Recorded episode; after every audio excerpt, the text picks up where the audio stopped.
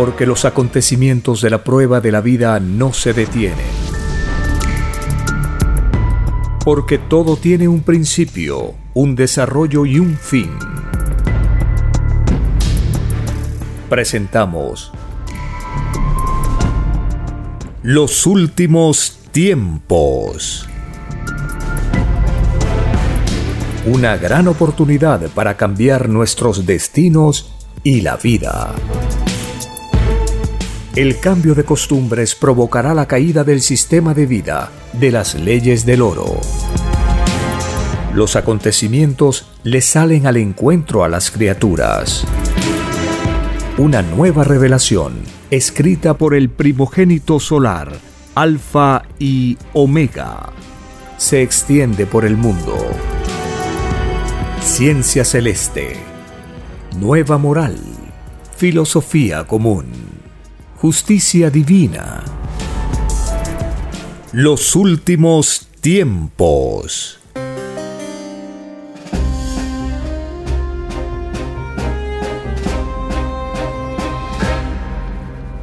Agradeciendo al divino creador de todas las cosas, que nos ha enseñado por medio de sus escrituras y mandamientos a perfeccionar nuestro espíritu, que es una maravilla de la creación de Dios, a perfeccionar nuestra mente, que también es otra maravilla, y nuestro cuerpo físico, otra maravilla.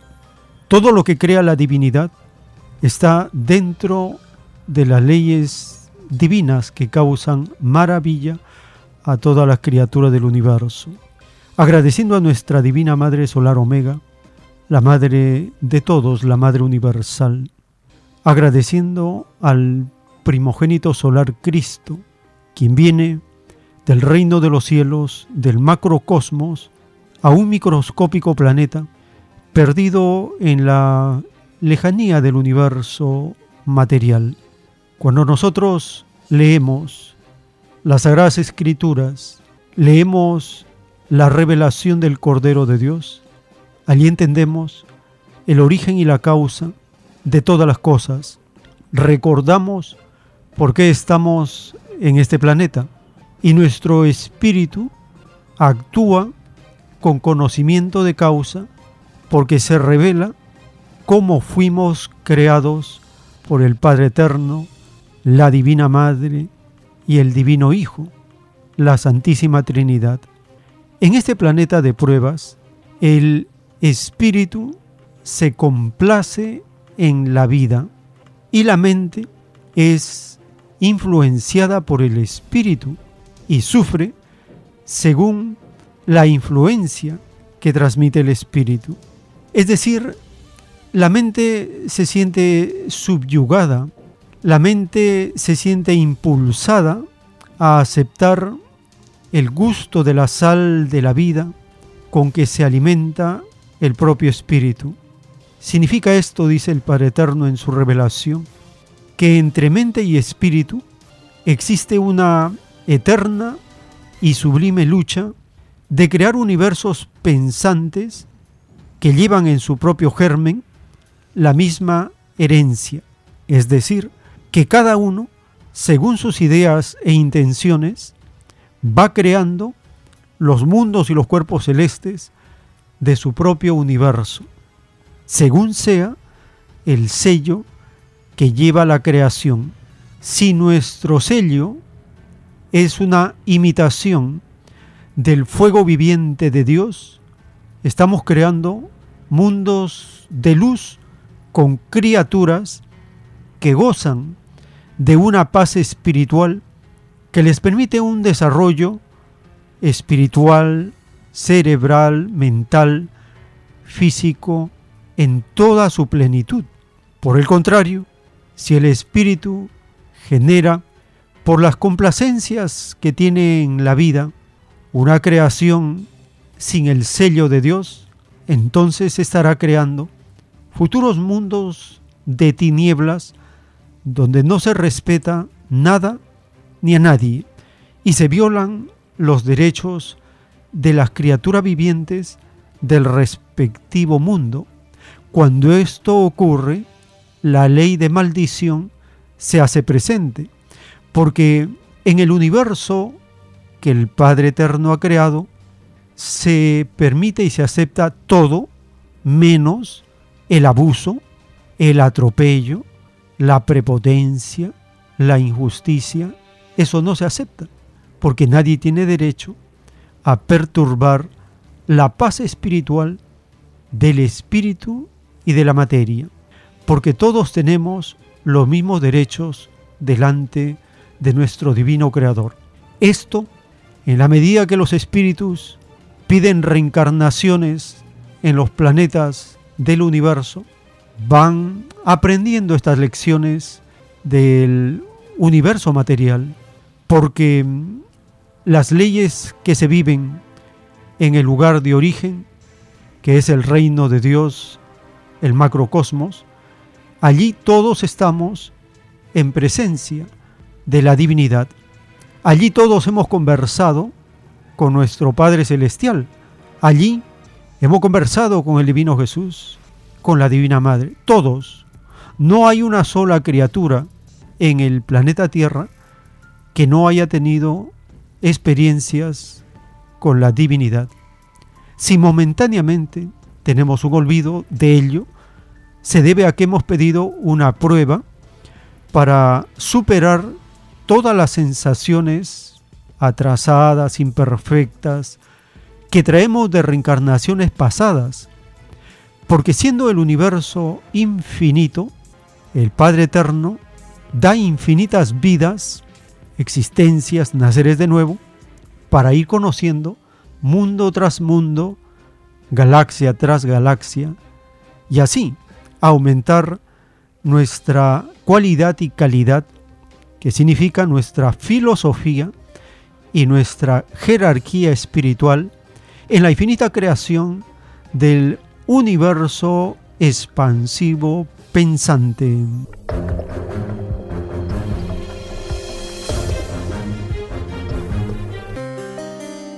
Bienvenidos. Un saludo a todas las familias con quienes compartimos el recuerdo de las Sagradas Escrituras que nos permite entender mejor por qué estamos en esta etapa final de la prueba de la vida.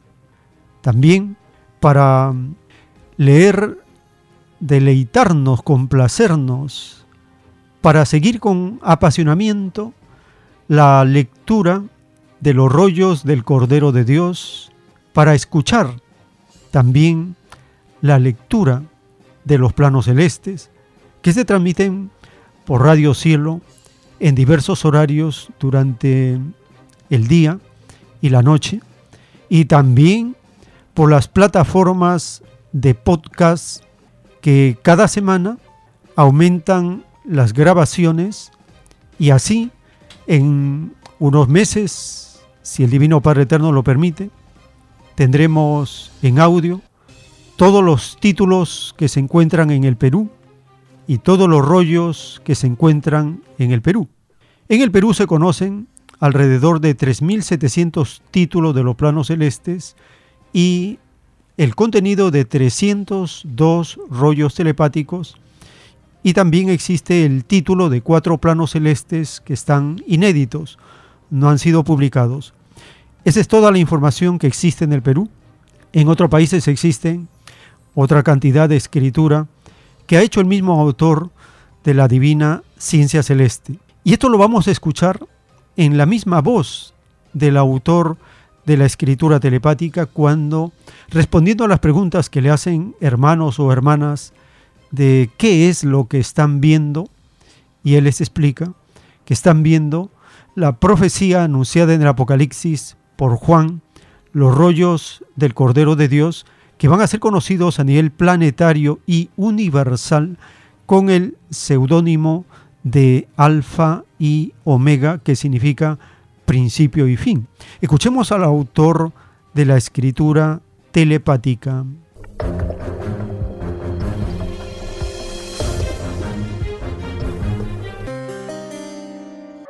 Esta revelación se extiende, se va a extender por el mundo con el seudónimo Alfa y Omega. Y la revelación de Dios no levantará, dice el Padre Jehová, ningún templo material, como acostumbraban a hacer los hombres en la prueba de la vida con sus formas de fe. El Eterno no copia lo de sus hijos, porque es infinito. La revelación que manda el Eterno al planeta es conocimiento, que no tiene límite. Y lo que no tiene límite invade todo, porque no tiene límite. Eso corresponde a la parábola que dice, por el fruto se conoce la árbol. Entonces hay que distinguir lo que es forma de fe, lo que es el Evangelio del Eterno y lo que es la revelación. Cada uno en su psicología. No hay que confundir las cosas. Muchos creen que esta es religión cuando ven, sin preguntar ni nada. Si fuera religión, dice el Padre Jehová, sería estar repitiendo lo mismo. Y la revelación no repite lo que los hombres saben. La revelación anuncia lo que los hombres no saben. Por algo se llama revelación. Esto, esto está anunciado en el Apocalipsis del Evangelio. La visión de Juan de los rollos del Cordero, Señor. Porque esta escritura va a ser conocida por el mundo como los rollos del Cordero de Dios. Otros le van a llamar escritura telepática. Otros le van a decir la ciencia celeste. Pero es lo mismo. ¿Pero esto viene de hace años o ¿Ah? de hace tiempo viene esto o recién? Esto, interesante pregunta. Eh, hace años el Padre lo mostró, pero nadie creyó. Y sin embargo sigue avanzando. Crean o no crean, lo de Dios extiende igual. Y todos los que viendo los rollos no creyeron y nada dijeron, la pagan en el juicio, segundo por segundo. Las revelaciones, dice el Padre, las, las piden las criaturas y se les concede.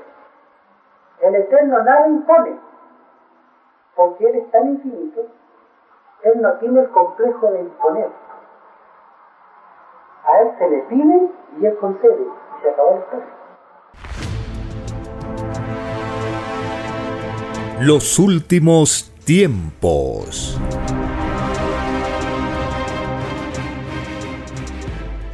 En un plano celeste del Cordero de Dios, dictado por el Padre Eterno, hay una conversación del mismo Creador con el primogénito solar y dice, veo y leo, hijito, en tu mente que te preguntas qué relación hay entre el Divino Padre Jehová y la Divina Madre Solar Omega. Así es, Divino Padre Jehová. Te diré, hijo, que ambos tenemos un mismo poder de creación. Somos igualitarios en el Verbo eterno. Verbo eterno, Divino Padre. ¿Qué significa verbo eterno? Verbo eterno, hijito, significa el poder que se tiene en crear en forma colosal en la más microscópica unidad de tiempo. La madre y el padre son inigualables en el universo. Todo hijo de todo mundo nace con su respectivo verbo creador, porque nadie es desheredado de la divina herencia del Padre Jehová. Según la ciencia pensante de cada criatura del cosmos, es la jerarquía que le corresponde en su grado respectivo de verbo. En tu planeta Tierra, el verbo humano fue disminuido. ¿Por qué Divino Padre Jehová? Porque toda criatura humana fue influenciada por una extraña psicología interesada y egoísta salida de las leyes del oro. Porque te diré, hijo, que el extraño sistema de vida llamado capitalismo, nadie lo pidió en el reino de los cielos, escrito por el primogénito solar, Alfa y Omega.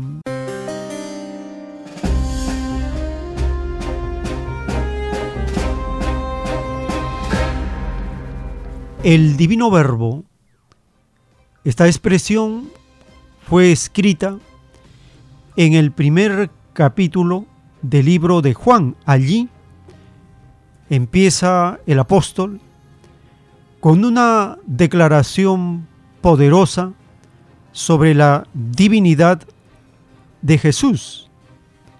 Afirma que el verbo existía en el principio con Dios y era el mismo Dios.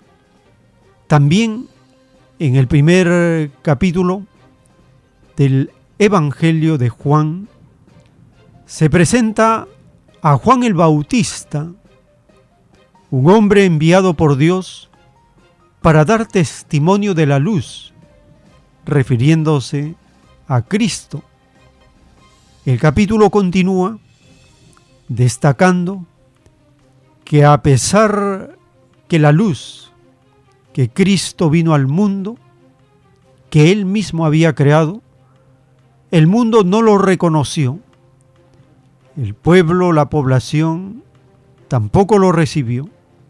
Sin embargo, los que creen, los que creyeron, son llamados hijos de Dios. También se menciona en el primer capítulo que Jesús, el verbo, se hizo carne y habitó entre nosotros, explicándonos que es una nueva reencarnación de Cristo en forma humana. En el primer capítulo, Juan el Bautista da testimonio de Jesús como el Cordero de Dios que quita el pecado del mundo. Allí se ve la elevadísima jerarquía de Cristo en la tierra. Y el capítulo primero concluye con la llamada de Jesús a los primeros apóstoles. Escuchemos el capítulo primero del Evangelio de Juan.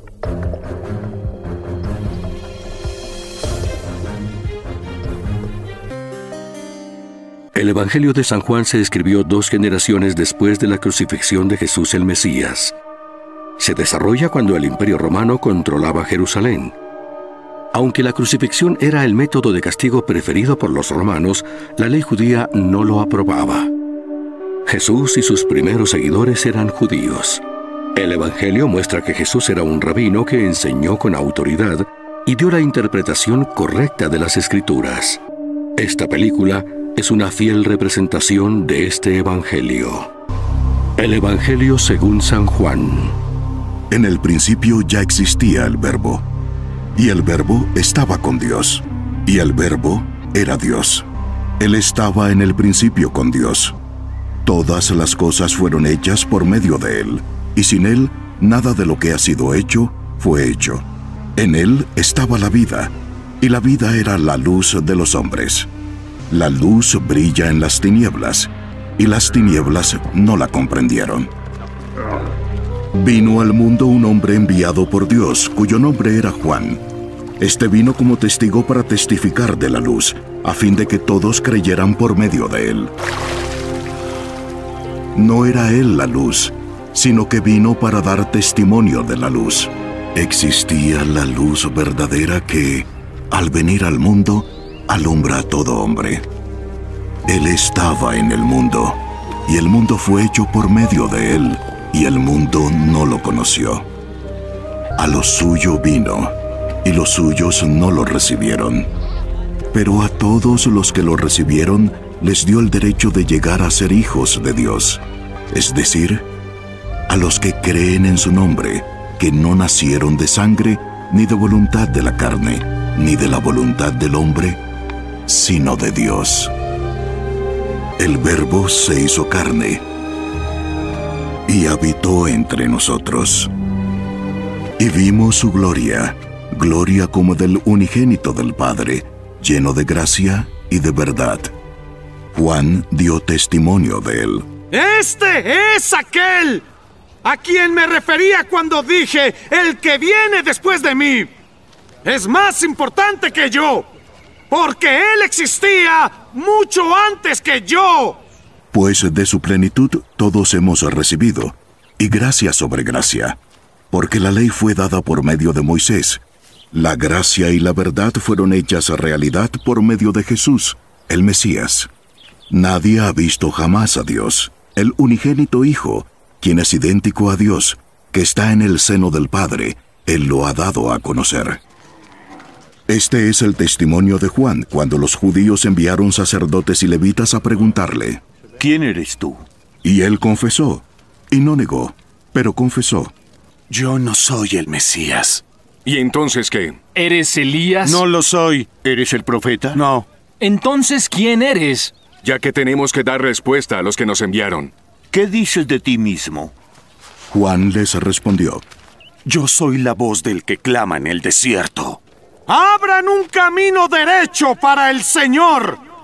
Los que habían sido enviados eran de los fariseos y le preguntaron, Entonces, ¿por qué bautizas si no eres el Mesías, ni Elías, ni el profeta? Yo bautizo en agua, pero entre ustedes está uno a quien ustedes no conocen. Él es el que viene después de mí, a quien yo no soy digno de desatar la correa de la sandalia. Estas cosas sucedieron en Betania, al otro lado del Jordán, donde Juan estaba bautizando. Al día siguiente Juan vio a Jesús que venía hacia él y dijo, Ahí está, el Cordero de Dios, que quita el pecado del mundo. A él me refería cuando yo dije, después de mí viene un hombre que es antes de mí, porque era primero que yo. Yo mismo no sabía quién era, pero he venido bautizando con agua, precisamente para que el pueblo de Israel lo conozca.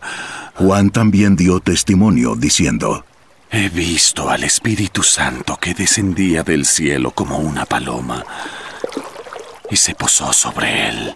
Yo no lo conocía, pero el que me envió a bautizar en agua me dijo, aquel sobre quien veas al Espíritu descender y posarse sobre él, este es el que bautiza en el Espíritu Santo. Yo ya lo he visto y soy testigo de que es el Hijo de Dios. Al día siguiente Juan estaba otra vez allí con dos de sus discípulos y vio a Jesús que pasaba y dijo, Ese es el Cordero de Dios. Y los dos discípulos le oyeron hablar y siguieron a Jesús. Jesús se volvió y viendo que lo seguían les dijo, ¿Qué están buscando? Uh, ¿Dónde, ¿Dónde vives? Rabí. Rabí. Que traducido quiere decir maestro. Vengan y verán. Entonces fueron y vieron dónde se hospedaba, y se quedaron con él aquel día, porque eran como las cuatro de la tarde. Uno de ellos era Andrés, hermano de Simón Pedro. Él encontró primero a su hermano Simón y le dijo, Hemos hallado al Mesías. Que traducido quiere decir Cristo. Ven. Ven. Entonces lo trajo a Jesús. Jesús lo miró. Tú eres Simón, hijo de Juan. Serás llamado Cefas. Que quiere decir Pedro y significa roca. Al día siguiente Jesús se propuso salir para Galilea y encontró a Felipe y le dijo, Vamos, sígueme. Felipe era de Bethsaida, de la ciudad de Andrés y de Pedro. Felipe encontró a Natanael. Hemos hallado a aquel de quien escribió Moisés en la ley y de quien escribieron los profetas. Es Jesús, el hijo de José de Nazaret. ¿Puede algo bueno salir de Nazaret? Ven y ve. Jesús vio venir a Natanael y dijo de él, Ahí tienen a un verdadero israelita. No hay nada falso en él. ¿Cómo es que me conoces? Yo te vi debajo de la higuera antes que Felipe te llamara. Maestro, tú eres el Hijo de Dios. Tú eres el Rey de Israel. ¿Crees solamente porque te dije que te vi debajo de la higuera? Cosas mayores que estas verás. En verdad les digo, que verán el cielo abierto y a los ángeles de Dios subiendo y bajando sobre el Hijo del Hombre. Los últimos tiempos.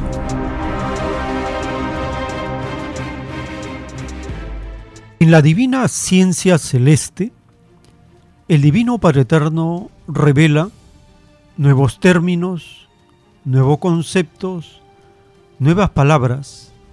Una de ellas es triceptar. Dice el plano celeste, dictado por el Padre Eterno.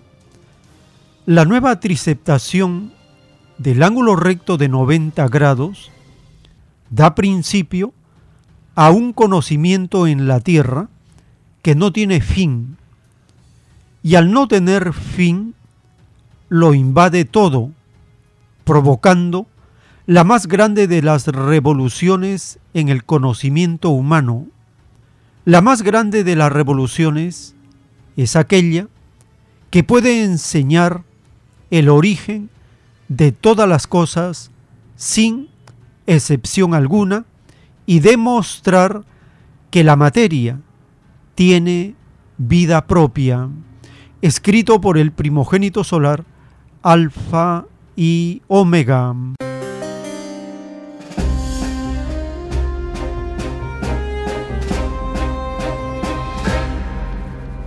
Ingresando a la página web alfa y omega.com, en el menú podcast encontramos el rollo telepático con el número 93 titulado Divino origen de la primera triceptación en el universo. Aquí, en la parte introductoria, antes del dibujo celeste, el Divino Padre Eterno nos explica de la misión del pedido de los matemáticos y revela que Cristo demostró qué relación existe entre materia y espíritu. Nos habla también de las leyes de la complementación y de la bola de fuego depurador del Divino Padre Eterno. Escuchemos la primera parte de este rollo telepático que figura en la lista de los primeros 96 planos celestes dictados por el Padre Eterno para ser publicados en un libro.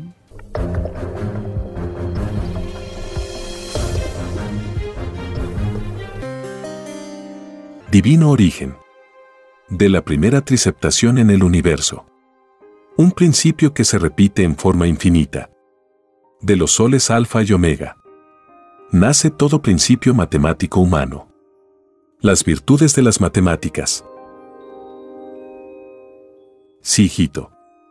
Te dictaré el divino tema que tanto apasiona a los matemáticos de tu mundo. Me refiero a los matemáticos investigadores. A los que buscan la verdad. Pues como sabes forman dos grandes grupos. Los materialistas y los espiritualistas. Ambos grupos pidieron en el reino de los cielos probar tal o cual matemática y te diré, hijito, que ambos grupos solo defienden una causa a medias. Ellos también son probados en sus propias filosofías escogidas. Muchos intuyen la verdad. Otros están más lejos de ellas. Sea cual fuere sus opiniones, éstas existen. Si no en la Tierra o en las lejanas galaxias. Todo existe. Y existe en grado infinito los matemáticos de tu mundo se dividirán ante la nueva revelación. Muchos saben la relación que existe entre materia y espíritu. Mas, solo la intuyen, mi divino Hijo Solar Cristo lo demostró. Él, al obrar sobre la materia, demostró que los matemáticos materialistas y espiritualistas están defendiendo una misma causa. Que materia y espíritu salieron de una misma ley. Y esa ley es relativa tan relativa como los pedidos que hicieron los matemáticos en el reino de los cielos. Hicieron diferentes pedidos filosóficos para ganar experiencia en un planeta microscópico llamado Tierra. Todo pedido de vida sale de una misma ley. Por lo tanto, una ley es defendida en los mundos por infinitas causas. Y todas las causas llegan a una misma ley. Llegan a un solo Dios no más Todo conocimiento por separado tiene el germen de la complementación, tanto en materia como en espíritu. Y es el mismo conocimiento aprendido, la suma que le dará, la nueva forma que tendrá, el espíritu en la siguiente existencia. Todo espíritu espiritualista fue en otras existencias materialista. Y todo espíritu materialista será más adelante espiritualista. Las posiciones de cada saber son infinitamente relativas. Hay relatividad en la materia y en el espíritu. Es así que existen diversidad infinitas de mundos y diversidad infinita de individualidades en la criatura. Lo de arriba es igual a lo de abajo. Todo principio es el Padre. Es la divina bola de fuego depurador. Este divino fuego también es relativo. Relativo según las evoluciones. En el macrocosmo el divino Padre se deja ver. Y en el microcosmo se expresa por doctrinas vivientes. Que cambian las costumbres de sus criaturas tal como las leyes de la ciencia, traen nuevo progreso material al mundo. Lo de arriba es igual a lo de abajo. Los matemáticos conocerán las nuevas matemáticas. Las eternas. Las matemáticas espirituales. Las actuales matemáticas de la Tierra son las matemáticas alfa, que son abstractas en sus definiciones. No han podido concretar la relación entre materia y espíritu. Sus cálculos son meramente físicos. Escrito por el primogénito solar, Alfa y Omega.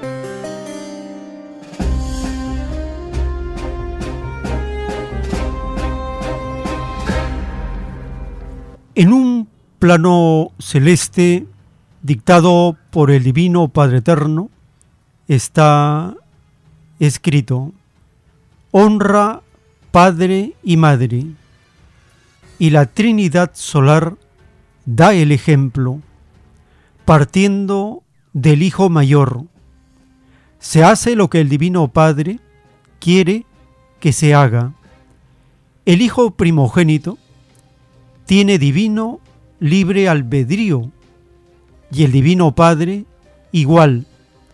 Mas escrito está que Dios está en todas partes y que Padre e Hijo son una sola encarnación, un solo nacimiento, una sola doctrina viviente y conservan sus libres albedríos.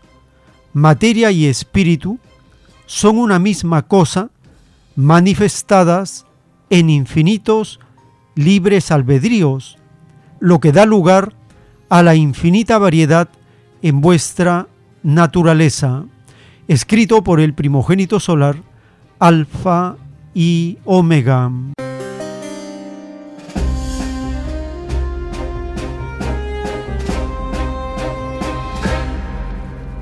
Ingresando a la página web alfa y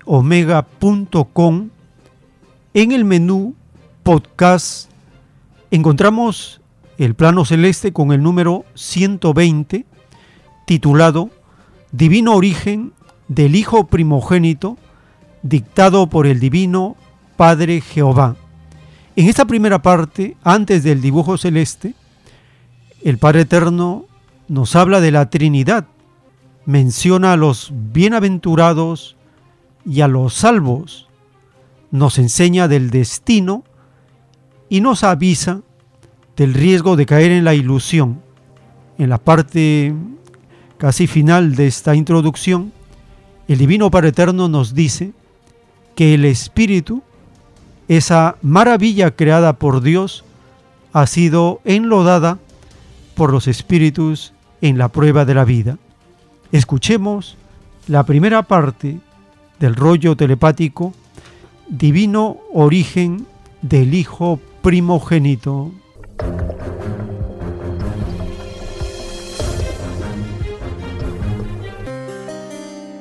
Divino origen del Hijo primogénito, dictado por el Divino Padre Jehová. Desde el Sol Alfa, de la galaxia Trino. Su Divina Madre Solar Omega. El número 318. Y la Trinidad Solar. Sí, hijito, te dictaré el divino origen de mi Hijo primogénito solar Cristo. Esta divina revelación constituye la última prueba para la psicología humana. Todo lo creado por la mente humana es también probado por el Divino Padre, tal como son probados sus espíritus. El divino origen de mi Hijo primogénito es tan antiguo como la divina antigüedad de su divino Padre. Porque lo que es del Padre es del Hijo. La Trinidad Universal está en todos y se rige por sí misma. Su divina expansión es creadora de mundos y soles. El espíritu y la materia son sus efectos. La causa es el Padre. Lo de arriba es igual a lo de abajo porque tuvo el mismo principio. La individualidad solar es infinita. Tan infinita que las criaturas pasan de existencia en existencia y de mundo en mundo y jamás conocen al sol que los creó. Solo los bienaventurados pueden conocerlos. Y aún visitarlos. Los bienaventurados son aquellos espíritus que fueron humildes en la vida. El bienaventurado tiene la gloria de escoger un mundo. Puede visitar los paraísos del infinito porque todo humilde es primero en el reino de los cielos. Esta preferencia abarca todo lo imaginado. Los premios del Padre no tienen límites. El otro grupo de espíritus son los salvos. Los salvos no entran al reino de los cielos. Son salvos de ir a peores planetas que la Tierra, donde la explotación es de mayor grado. Y son poco menos que esclavos la humanidad en su totalidad está en esta categoría, que incluye todos los grados. Así como hay infinitas maneras de actuar, así también hay infinitos destinos. El destino se lo hace cada uno. Según sus obras, es el cielo conquistado. La totalidad de la humanidad es pecadora por cultivar voluntariamente la ilusión de la vida. La ilusión es la triste pérdida de los segundos vividos en vanidades se le enseñó a la humanidad que solo la divina palabra del Creador es la eternidad. Y la humanidad no hizo caso. Poca importancia le dio. ¿Por qué? Porque el espíritu busca la comodidad, al grado de olvidar lo que prometió en el reino de los cielos. Todos los espíritus humanos prometieron ser humildes por sobre todas las cosas. Prometieron estudiar la divina palabra en sus horas libres todo lo que es de la luz, lo prometisteis. Vuestro divino Padre os pregunta, ¿lo cumplisteis? Solo cobro lo que por derecho eterno me pertenece. Porque vuestro divino Padre eterno os creó el Espíritu. La divina maravilla que vosotros habéis enlodado. Todo espíritu que haya violado una microscópica parte de un segundo de tiempo vivido. Mi divina ley ha enlodado su propia pureza porque inocente salió del reino de los cielos. E inocente debe entrar. Escrito por el primogénito solar, Alfa y Omega.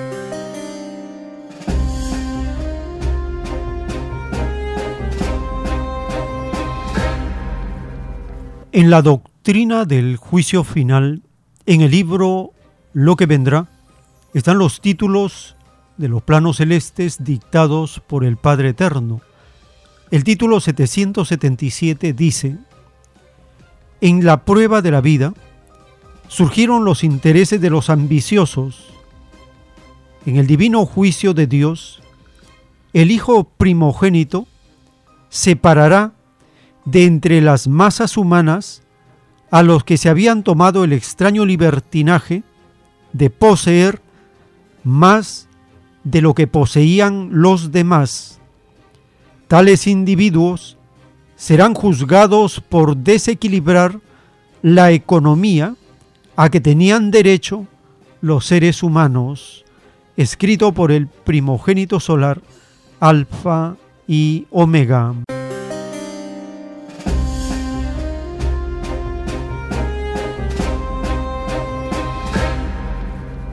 Los ambiciosos que representan una minoría en cada rebaño, en cada nación, en el caso del rebaño de Perú, representan una lacra que viene de varios siglos, desde la invasión de los extraños acomplejados por el oro, Radio Sputnik en español, entrevista a un analista político del rebaño de Argentina, Jair Sibel, sobre la crisis que está ocurriendo en el rebaño de Perú. Escuchemos la primera parte de esta entrevista publicada en Sputnik Radio.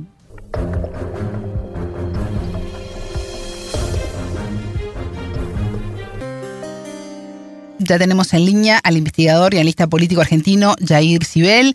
Jair, bienvenido a Telescopio. ¿Cómo estás? Es un gusto recibirte. Ahora, Jair, Castillo continúa detenido desde el pasado 7 de diciembre. Eh, organismos internacionales dicen que el Congreso lo destituyó con un procedimiento arbitrario e ilegal. ¿Cómo viste tú todo ese proceso y las garantías del mismo?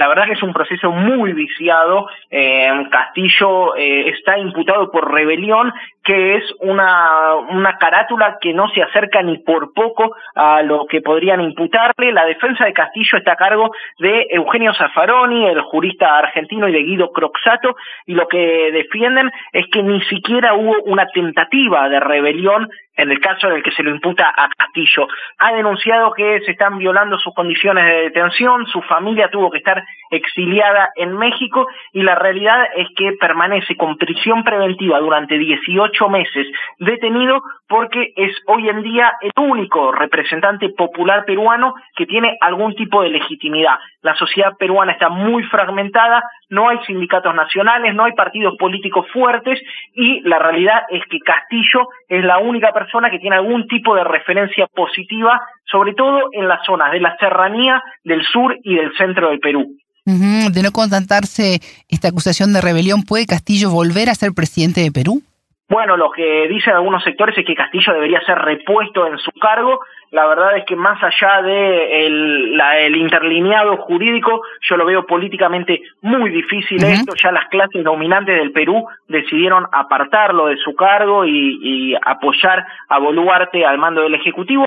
Lo cierto es que eh, todavía falta más de un año de prisión preventiva y lo que estamos viendo es que hay una orfandad muy grande política en el campo popular peruano. Hubieron marchas hace poco menos de un mes, la toma de Lima y la realidad es que estas marchas no tienen ni siquiera referencias nacionales, son pequeños líderes locales, sindicatos, organizaciones de ronderos, de campesinos, los que logran algún tipo de movilización hacia el centro de Lima, pero no hay una figura ni un partido que pueda capitalizar esto de manera institucional.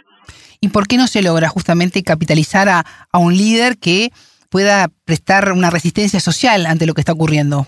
Yo creo que es una historia de neoliberalismo en Perú que logró su punto máximo, que es la ruptura de la representación política. En Perú no existen los partidos. En la última elección de 18 partidos que se presentaron, 17 tenían menos de 15 años. Una sociedad muy prebendaria en donde cualquiera que tenga una cierta cantidad de dólares puede armar una estructura partidaria y donde las lealtades están sujetas a lo que manda el dinero. Creo que el punto máximo del neoliberalismo se ve en Perú porque no no es solamente un país con crecimiento económico y sin redistribución, sino que es un país donde la política ha roto toda su capacidad de representación del conflicto social. No hay sindicatos a nivel nacional, es una sociedad con muchísima precarización e informalidad en lo laboral. Las organizaciones indígenas y campesinas están muy dispersas, atomizadas y fragmentadas y las representaciones sociales, las representaciones políticas han perdido mucha credibilidad porque tiene una prensa muy concentrada y de derecha, la verdad debe ser una de las prensas más impunes de todo el continente y a su vez un sistema económico súper centralizado. La contradicción en Perú es triple, es una contradicción de clase, es una contradicción de raza y es una contradicción geográfica entre Lima y las regiones. Y todo eso tiene su expresión en una falta de representación institucional. Recordemos que Castillo llega al balotaje con 18% de los votos y Fujimori llega al balotaje con 13% de los votos. Un país de representaciones frágiles, de institucionalidad atomizada y donde el neoliberalismo ha hecho su tarea, que es el descrédito de la política. Los últimos tiempos.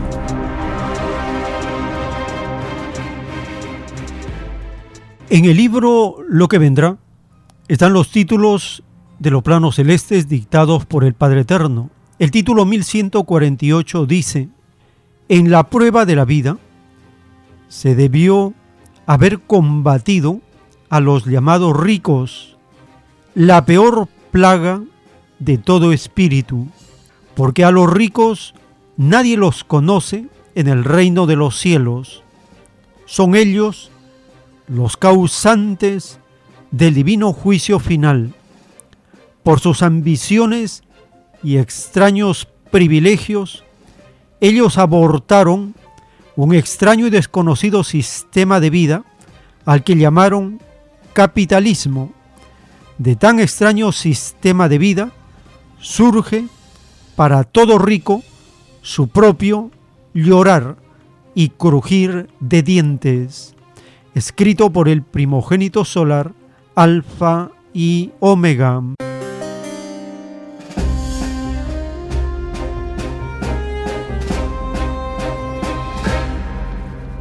Estamos compartiendo los segmentos de una entrevista realizada en Radio Sputnik y en este siguiente segmento habla de esta peste de los que se han apoderado del poder del gobierno de las instituciones en el Perú. Los ricos, los capitalistas, los más ricos del Perú, son los que menos pagan impuestos y son los que gobiernan bajo las órdenes de Estados Unidos, que es el verdadero gobernante de esta colonia en la cual se encuentra sumido el rebaño de Perú. Escuchemos este siguiente segmento al analista Jair Sibel.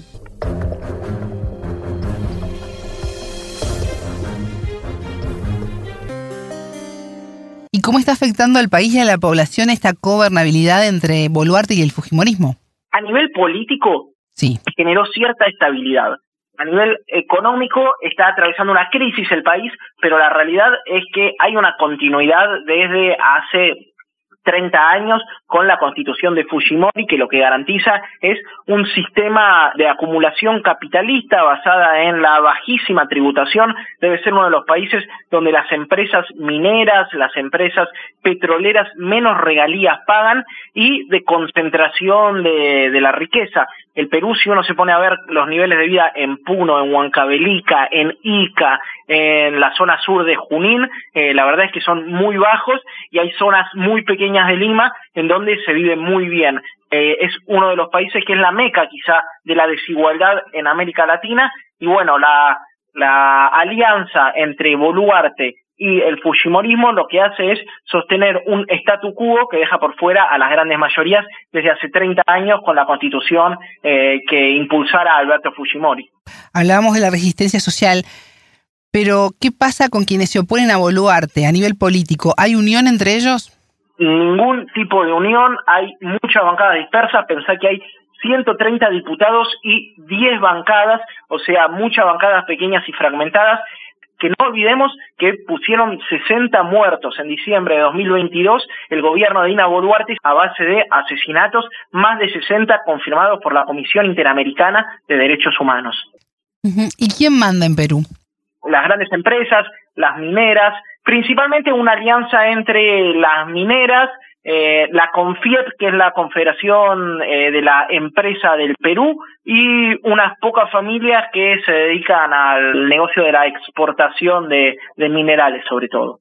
¿Y qué desafíos tiene el país para poder recomponer el sistema democrático presidencial tras varios años de recambio permanente de mandatarios? Yo creo que en un país tan viciado y corrupto y desinstitucionalizado como el Perú, la única posibilidad para recomponer algún tipo de equilibrio democrático sería una asamblea constituyente. ¿Qué pasará con Castillo? ¿Seguirá detenido? Yo creo que va a seguir detenido. Probablemente, eh, si, si no logra imponerse, eh, se extienda su condena porque las élites peruanas saben que es el único que tiene capacidad de ejercer algún tipo de liderazgo. Ahora también creo que detrás de la figura de Castillo se esconde la única esperanza que tiene hoy en día el pueblo peruano de encontrar un, camino de prosperidad, de soberanía. Valga, valga la aclaración, la presidencia de Castillo no fue una presidencia revolucionaria ni transformadora, pero sí representaba a los sectores empobrecidos, sí representaba a los campesinos, a los ronderos, y creo que eso es lo que, lo que él mismo pone en valor claramente que se agiganta su figura después de un golpe de Estado orquestado entre los medios de comunicación, la derecha y las Fuerzas Armadas, que lo que marcan es que había un encono profundo en que un maestro campesino y sindicalista gobernara el país que fuera la capital del virreinato más poderoso en nuestra América. ¿Crees que el racismo también incidió en lo que le ocurrió a Castillo? Sin lugar a dudas, Perú es un país sumamente racista, eh, las clases limeñas son blancas y desprecian profundamente a los pueblos originarios. Castillo tenía una conexión muy fuerte con el sur y, eh, y con la herencia incaica, eh, con el sur quechua y aymara. La mayoría de los muertos en las protestas están en las provincias de eh, Junín, de Arequipa, de Puno, de Cusco, eh, que es toda la zona sur del Perú, limítrofe con Bolivia. Eh, así que claramente no hay solamente un sesgo de clase, sino que hay un profundo sesgo racial de desprecio por un liderazgo mestizo, indígena, popular. Los últimos tiempos.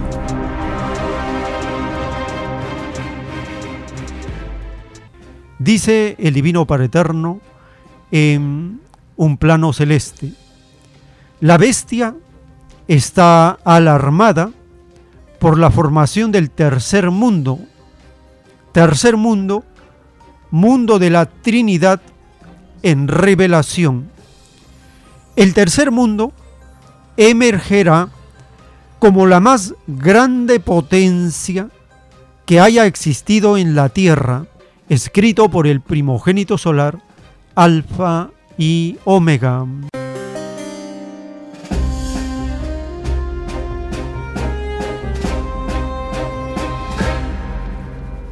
Estados Unidos, la bestia, está alarmada por la consolidación, la formación del tercer mundo.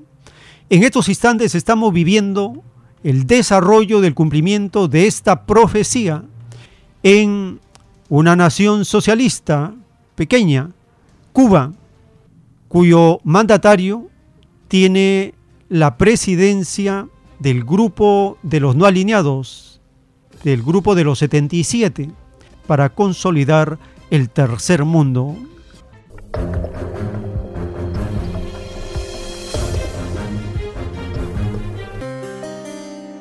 Excelencias, distinguidos delegados e invitados, sean todos cálidamente bienvenidos a Cuba, la tierra de José Martí, a quien debemos la hermosa idea de que patria es humanidad. Gracias por aceptar la invitación que hoy nos une en defensa del futuro de las grandes mayorías que conforman el grueso de ese grande y unificador concepto que es humanidad. Como anunció el canciller cubano en las vísperas, esta es una cumbre austera y espero que disculpen las carencias con las que puedan tropezar. Cuba está literalmente cercada por un bloqueo de seis décadas y por todas las dificultades que se derivan de ese cerco ahora reforzado. Enfrentamos también, por supuesto, los colosales desafíos que son consecuencias del injusto orden internacional vigente pero no somos los únicos. Hace casi 60 años fue la comunión de dificultades y la esperanza de que juntos podríamos enfrentarlos y vencerlos lo que nos hizo nacer como grupo. Somos los 77 y China, y somos más. Como apreciarán en estos días, carecemos de muchas cosas, pero nos sobran sentimientos de amistad, de solidaridad y de hermandad. Y nos sobra voluntad para hacerlos a ustedes sentir en familia. Todos están en casa. Cuenten también con la garantía de que haremos todo para que nuestras deliberaciones conduzcan a resultados tangibles en el clima de solidaridad y cooperación que hace posible todavía la misión colectiva. El Grupo de los 77 y China tiene la inmensa responsabilidad de representar en la escena internacional los intereses de la mayoría de las naciones del planeta. Por razones históricas e identitarias, conservamos el nombre original, pero somos más, mucho más que 77 países. Hoy somos 134, lo que equivale a más de las dos terceras partes de los Estados miembros de la Organización de Naciones Unidas, donde vive el 80% de la población mundial. Reunirnos a nivel cumbre nos brinda la oportunidad de deliberar en colectivo y al más alto nivel político para unar esfuerzos en defensa de los intereses de esas mayorías. Nos ayuda a conciliar posiciones frente a los retos actuales para el desarrollo y el bienestar de nuestros pueblos, pero también nos impone cuestionamientos.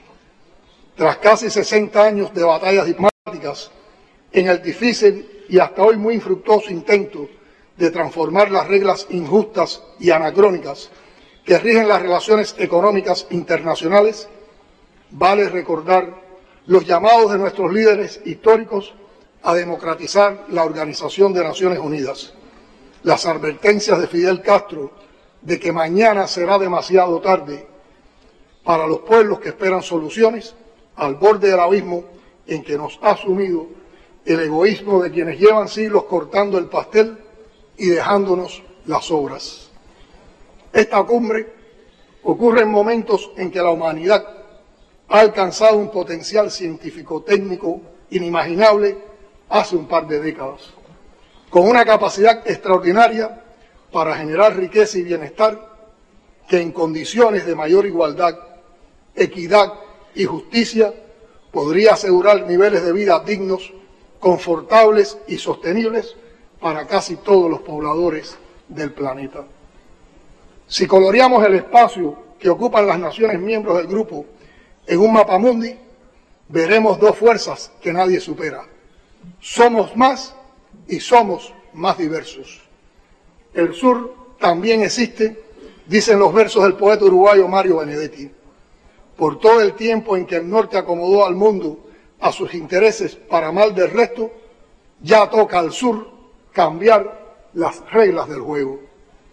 Es la hora de los hornos, en la que no se ha de ver más que la luz, diría José Martí, con el derecho que nos asiste por ser la gran mayoría de los miembros del grupo de los 77, las víctimas principales de la actual crisis multidimensional que sufre el mundo, de los desajustes cíclicos del comercio y las finanzas internacionales, del abusivo intercambio desigual, de la brecha científica, tecnológica y del conocimiento, de los efectos del cambio climático y del peligro de destrucción progresiva y el agotamiento de los recursos naturales de los que depende la vida del planeta, exigimos ya la democratización pendiente del sistema de relaciones internacionales.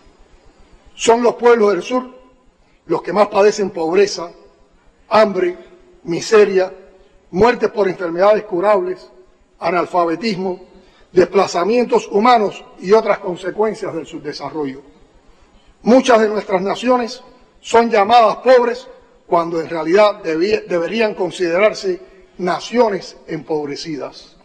Y es preciso revertir esa condición en que nos sumieron siglos de dependencia colonial y neocolonial, porque no es justo y porque no soporta ya el sur el peso muerto de todas las desgracias. Los que levantaron ciudades, ciudades deslumbrantes con los recursos, el sudor y la sangre de las naciones del sur, sufren ya y sufrirán más en lo adelante las consecuencias de los desequilibrios económicos y sociales que propició el saqueo, porque viajamos en la misma nave, aunque algunos sean pasajeros VIP y otros sus servidores.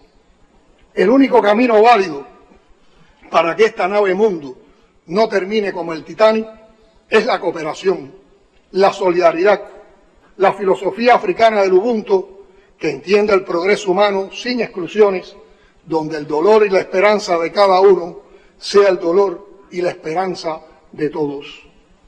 Excelencias, hemos propuesto como tema de esta cumbre el papel de la ciencia, la tecnología y la innovación como componentes esenciales del debate político asociado al desarrollo.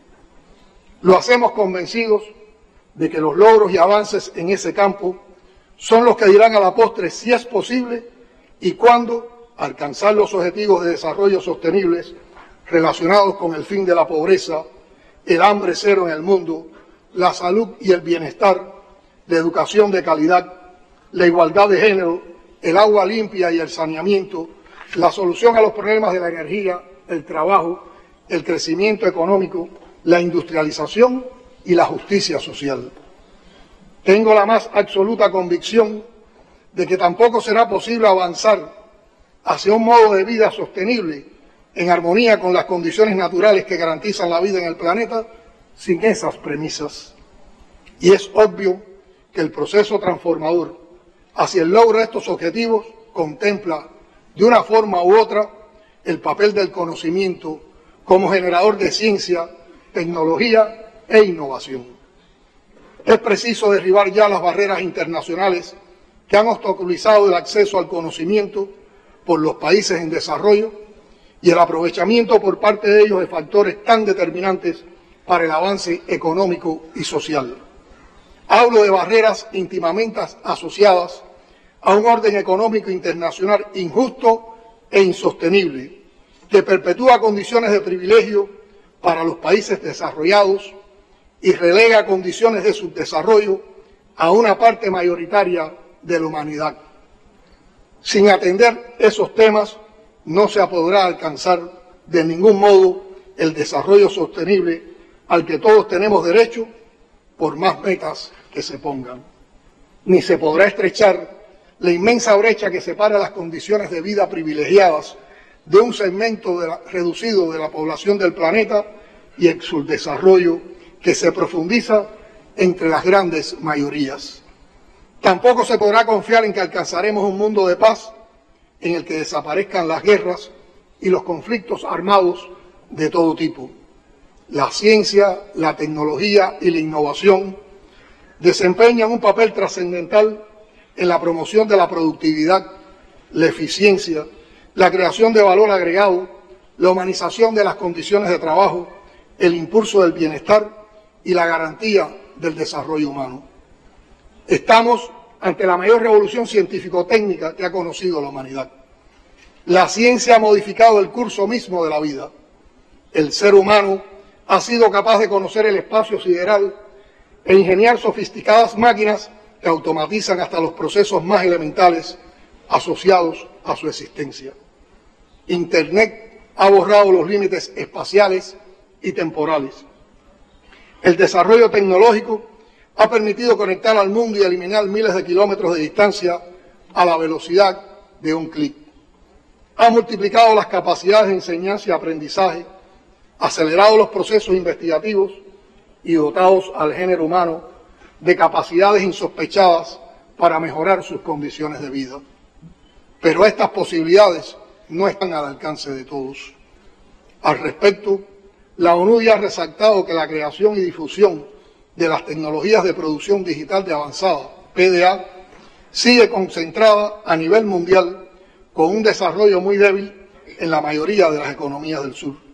Solo 10 economías punteras en tecnologías de PDA son responsables del 90% de todas las patentes mundiales y del 70% del total de exportaciones directamente relacionadas con las mismas. Lejos de convertirse en herramientas para cerrar la brecha del desarrollo y contribuir a superar las injusticias que amenazan el propio destino de la humanidad, tienden a convertirse en armas para profundizar esa brecha, doblegar la voluntad de muchos gobiernos y proteger el sistema de explotación y saqueo que durante varios siglos ha alimentado la riqueza de las antiguas potencias coloniales y relegado a nuestras naciones a un papel subalterno. Eso explica que en medio del más colosal desarrollo científico-técnico de todos los tiempos, el mundo haya, reducido haya retrocedido tres décadas en materias de reducción de la pobreza extrema y se registren niveles de hambruna no vistos desde 2005. Explica que en el sur más de 84 millones de niños permanezcan sin escolarizar y más de 600 millones de personas sin electricidad que solo el 36% de la población utilice Internet en los países menos adelantados y en las naciones en desarrollo sin litoral. frente al 92% con acceso en los países desarrollados. Tómese en cuenta que el costo medio de un teléfono inteligente apenas representa el 2% de los ingresos mensuales per cápita en Norteamérica, mientras esta cifra asciende al 53% en el sur de Asia y al 39% en África subsahariana. No se puede hablar seriamente de avance tecnológico o de acceso equitativo a las comunicaciones ante estas realidades. La transición energética transcurre también en condiciones de una profunda desigualdad que tiende a perpetuarse. La desproporción en el consumo energético entre los países desarrollados, 1,67,9 gigajoules por persona al año, y en desarrollo, 56,2 gigajoules por persona al año, es consecuencia de la brecha económica y social existente y también causa de que esta brecha continúe creciendo. El consumo de electricidad per cápita en los países de la OCDE es 2,38 veces mayor que la media mundial y 16 veces mayor que el del África subsahariana. Una parte sustancial de las enfermedades más prevalentes en los países en desarrollo son aquellas que son prevenibles y o tratables. La Organización Mundial de la Salud declaró en su informe de salud mundial que se estima que 8 millones de personas mueren prematuramente a causa de enfermedades y afecciones que pueden curarse cada año. Estas muertes son aproximadamente un tercio de todas las muertes humanas en el mundo cada año. Tenemos el deber de intentar cambiar las reglas del juego y solo lo lograremos si movilizamos la acción conjunta. Los últimos tiempos.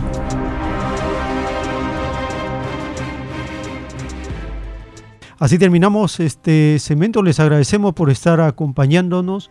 Les invitamos a seguir. Tenemos todavía más información para compartir en la siguiente hora. Por la gracia del Divino Padre Eterno, vamos a continuar. Los últimos tiempos.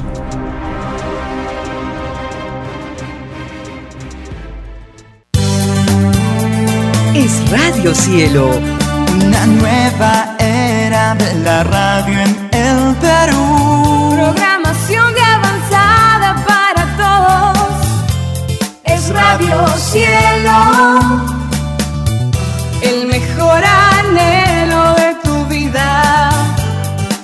Es Radio Cielo. Sembrando amor y conciencia.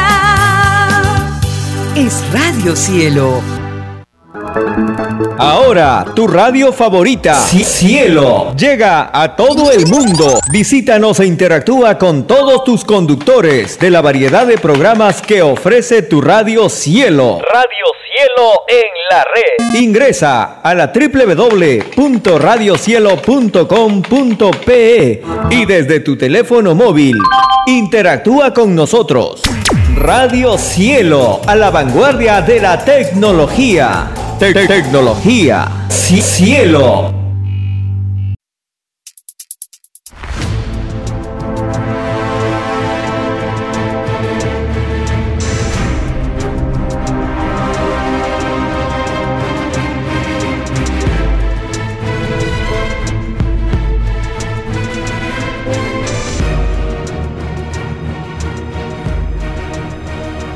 Porque los acontecimientos de la prueba de la vida no se detienen.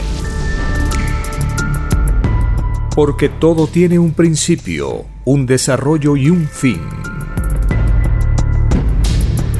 Estamos compartiendo los últimos tiempos. Una gran oportunidad para cambiar nuestros destinos y la vida.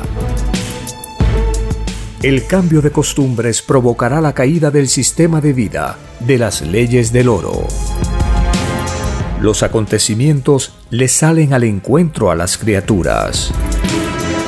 Una nueva revelación, escrita por el primogénito solar, Alfa y Omega, se extiende por el mundo. Ciencia celeste, nueva moral, filosofía común justicia divina. Los últimos tiempos.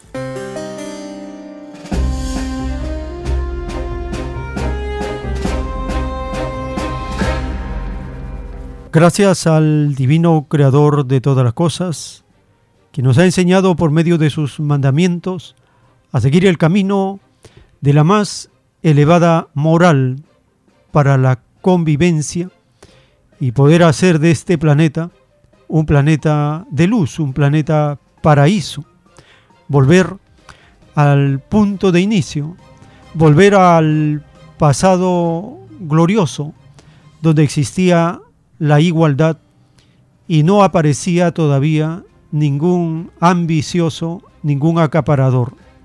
Gracias a la Divina Madre Solar Omega, la Madre Universal, la Divina Madre que nos enseña la igualdad y la justicia por medio de su divina revelación. Gracias al primogénito solar Cristo, el Cordero de Dios, en retorno, quien viene a completar su divina misión de iniciar una nueva era, una nueva etapa en este planeta. Vuelve a reintegrarse al concierto de lo mundo de la luz, con los cielos abiertos y todas las nuevas leyes de un planeta que solucionó, luego del juicio final, todos los problemas acumulados durante miles de años. Y la única solución es el comunismo celestial con filosofía de niño que implantará el Hijo de Dios, Cristo, y su fama se extenderá por toda la tierra. Cuando escuchamos al autor de la divina revelación en los cassettes que él permitió se le grabaran cuando estaba en Lima, allá por el año de 1976, 77, 78, respondiendo a las preguntas que le van haciendo los hermanos, los asistentes a las reuniones donde él mostraba los planos celestes, le preguntan acerca del perdón y comienza a explicar que el perdón es un atributo de libre albedrío del Divino Padre Eterno. Y él hace una simple pregunta al que pide perdón. Hijo o hija, ¿crees tú que mereces el perdón? Y esta pregunta al espíritu lo deja mudo, porque es la conciencia la que habla. Escuchemos la voz del autor de la divina ciencia celeste.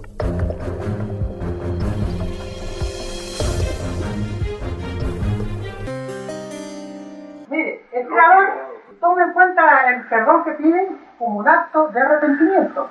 No, si usted comete un pecado, usted se concentra, pide perdón a Dios y le es perdonado. No, hermano. Espérese. Porque, porque ha roto el disco, pues hermano, usted cree, usted puede matar y pide perdón a Dios y ya está perdonado. Para es cuestión de Dios. ¿De Dios? No, Suyo, porque usted, a- Dios ha hecho el, el- el delito o usted. Y entonces, ¿Ah? ¿para qué está la, la justicia? La justicia, pues. Claro. Pero no tiene nada que caerle. El caso no está. Uno puede arrepentirse de... Ah, eh, está bien, pero le cae. pecado. Claro, siguiente, es más fácil. No- No, aquí hay una cosa. No, pues. Mire, el creador toma en cuenta el perdón que piden como un acto de arrepentimiento. Pero el creador le pregunta que pide perdón. Hijo, ¿crees tú que mereces el perdón? No le la pregunta, que lo deja mudo. Y quiere decirle, has cumplido lo mío por sobre todas las cosas para ser perdonado. ¿Te sabe el Evangelio de memoria por sobre todas las cosas para pedirle perdón? Como fue mandado en tu planeta de prueba. ¿Perdonaste a otro para merecer perdón? Entonces dice el Padre, el perdón, cuando se da, es exclusivo del libre albedrío de Dios. Pero Dios an- antes de morir perdonó al buen ladrón porque arrepintió. Sí, ese fue escogencia de Dios, pero eso, eso fue para él. Ahora la pregunta es, para los demás, ¿cómo será? Todo depende de la voluntad de Dios. Dios es amor, todo lo hace uno se arrepiente y no lo vuelve a hacer. Sí, pero hermano, usted no olvide que Dios tiene un libre albedrío. Si él desea, lo hace. Si no, no. Tal como tenemos nosotros. Eso es lo que nosotros sabemos. Entonces, es que, es que si usted se encierra en el perdón Pues no, pues. daño. Toma en cuenta que también el Eterno tiene un divino libre albedrío de actuar, como tenemos nosotros. No lo olvide nunca. Dice el Padre. Pero uno puede repetir su pecado, pues. Sí, pero el arrepentimiento es una forma de, de humildad, que se tome en cuenta. Porque dice el Padre, es más fácil que se le dé oportunidad a uno que pidió perdón, porque se arrepintió, a uno que no se arrepintió ni pidió perdón. Los últimos tiempos.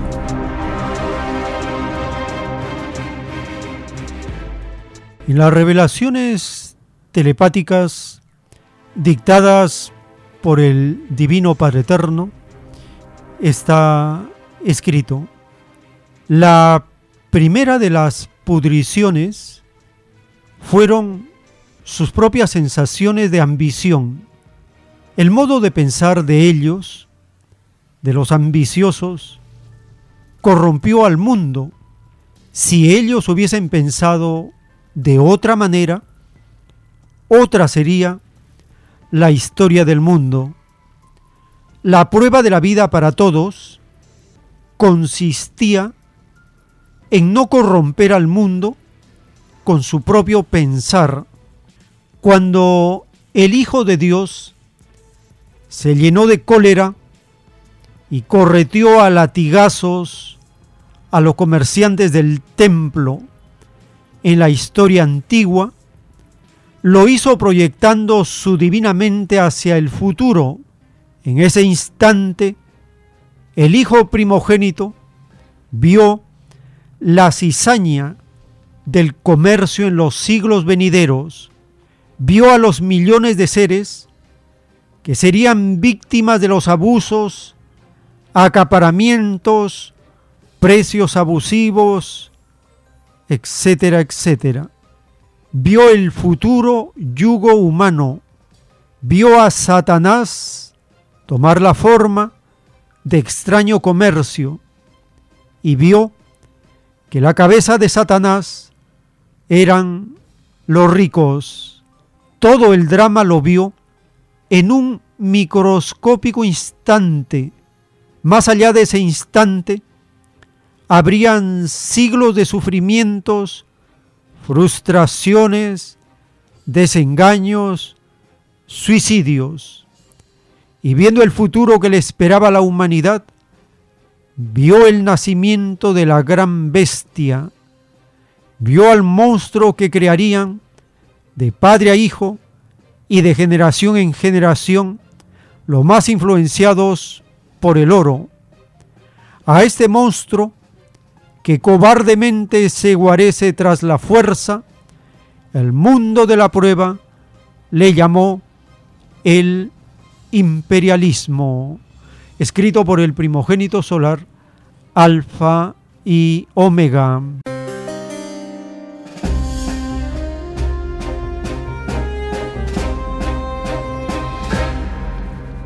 Cristo, el primer revolucionario por la causa divina, pidió al Padre Eterno reencarnar en este planeta para enseñar una nueva ley de amor. En el capítulo 2 del libro de Juan, del Evangelio de Juan, empieza con las bodas de Caná. Allí Cristo, con su poder mental, ordena amorosamente a los querubines del agua que se conviertan en querubines del vino y se produce la primera gran señal de su poder en la naturaleza. Es la perfección de Cristo. Ser perfecto significa mandar a la naturaleza, mandar a la materia, y la materia, la naturaleza, obedece. Cristo ordena amorosamente a los querubines de los elementos de la naturaleza y le obedecen. Eso demuestra su jerarquía y su poder. También En el segundo capítulo del Evangelio de Juan está relatado este suceso histórico de la expulsión de los mercaderes del templo. Cristo, con látigo en mano, derriba la mesa de los cambistas, de los mercaderes, de los traficantes, de los mafiosos, de los corruptos, de los gángsters, de los religiosos, de los capitalistas, de los imperialistas, de los rufianes de toda ralea. Cristo da ejemplo de luchar, protestar y combatir a los que violan la ley de Dios, la ley de la igualdad de Dios. Porque los ambiciosos lo único que saben hacer es explotar y comerciar con las necesidades de sus hermanos, de su familia, de su prójimo. No tienen escrúpulos. Por eso son la peor peste que ha conocido la humanidad. Escuchemos el capítulo 2 del libro de Juan.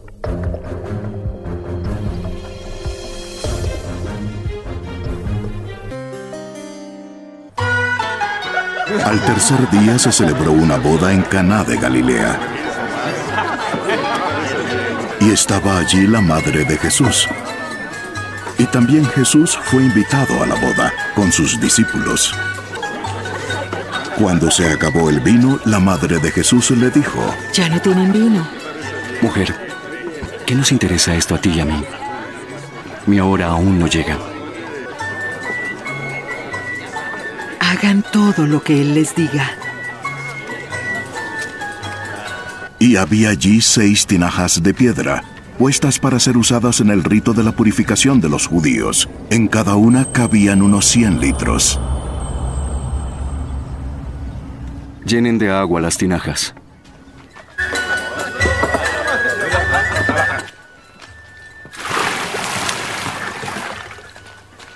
Y las llenaron hasta el borde. Saquen ahora un poco y llévenlo al mayordomo.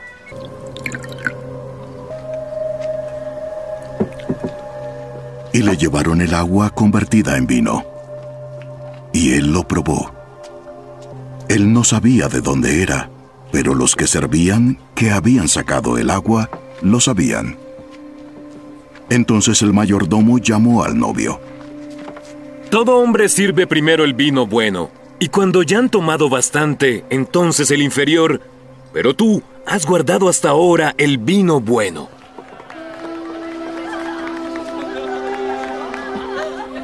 Este primero de sus señales hizo Jesús en Caná de Galilea y manifestó su gloria, y sus discípulos creyeron en él. Después de esto Jesús bajó con su madre, sus hermanos y sus discípulos a Capernaum, pero no se quedaron allí muchos días. La Pascua de los judíos estaba cerca y Jesús subió a Jerusalén.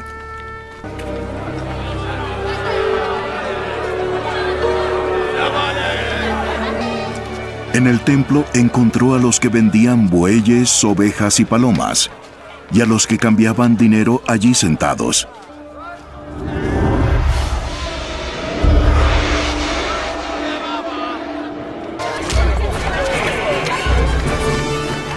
Haciendo un látigo de cuerdas echó a todos fuera del templo, con las ovejas y los bueyes.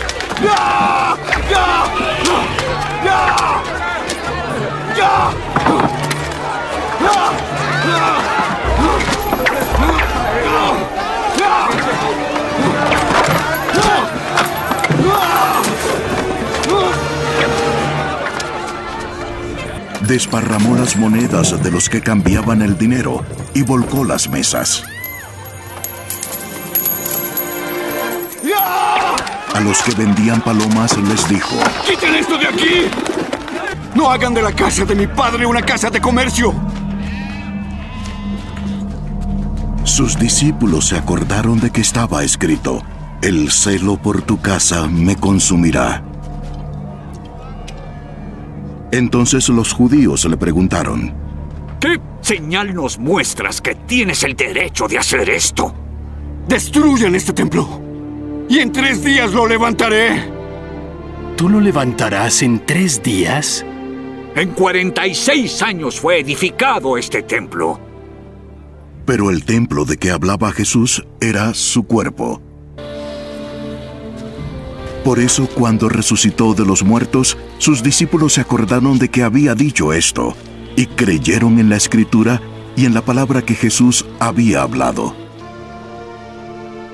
Cuando Jesús estaba en Jerusalén durante la fiesta de la Pascua, muchos creyeron en su nombre al ver las señales que hacía.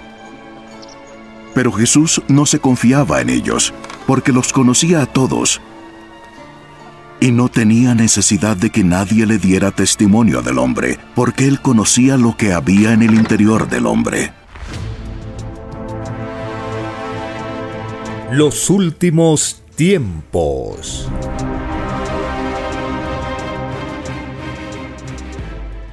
En los planos celestes dictados por el Divino Padre Eterno está escrito, vuestro juicio es semejante al de otros demonios que dividieron al mundo en muchas creencias, habiendo un solo Dios, no más. Estos demonios crearon las llamadas religiones, árboles que no son del Padre y de raíz serán arrancados en la evolución humana.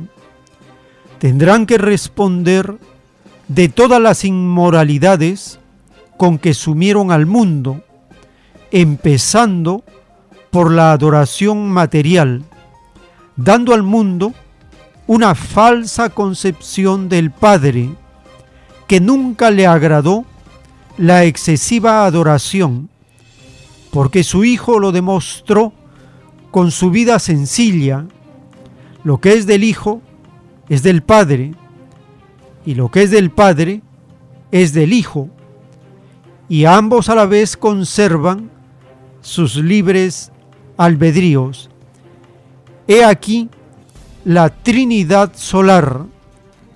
Lo que hace el Hijo lo aprueba o rectifica el Padre, y los sucesos ocurren en Trinidad viviente. La Madre Omega está también en el Hijo y se dará a conocer al mundo. La Trinidad está en todos, porque es tan expansiva como el universo mismo. La aparición de la Trinidad en un mundo provoca revolución en el conocimiento y justicia cuando el mundo ha violado la ley. La llegada de la Trinidad es una llegada pedida y hecha en el reino de los cielos, escrito por el primogénito solar, Alfa y Omega.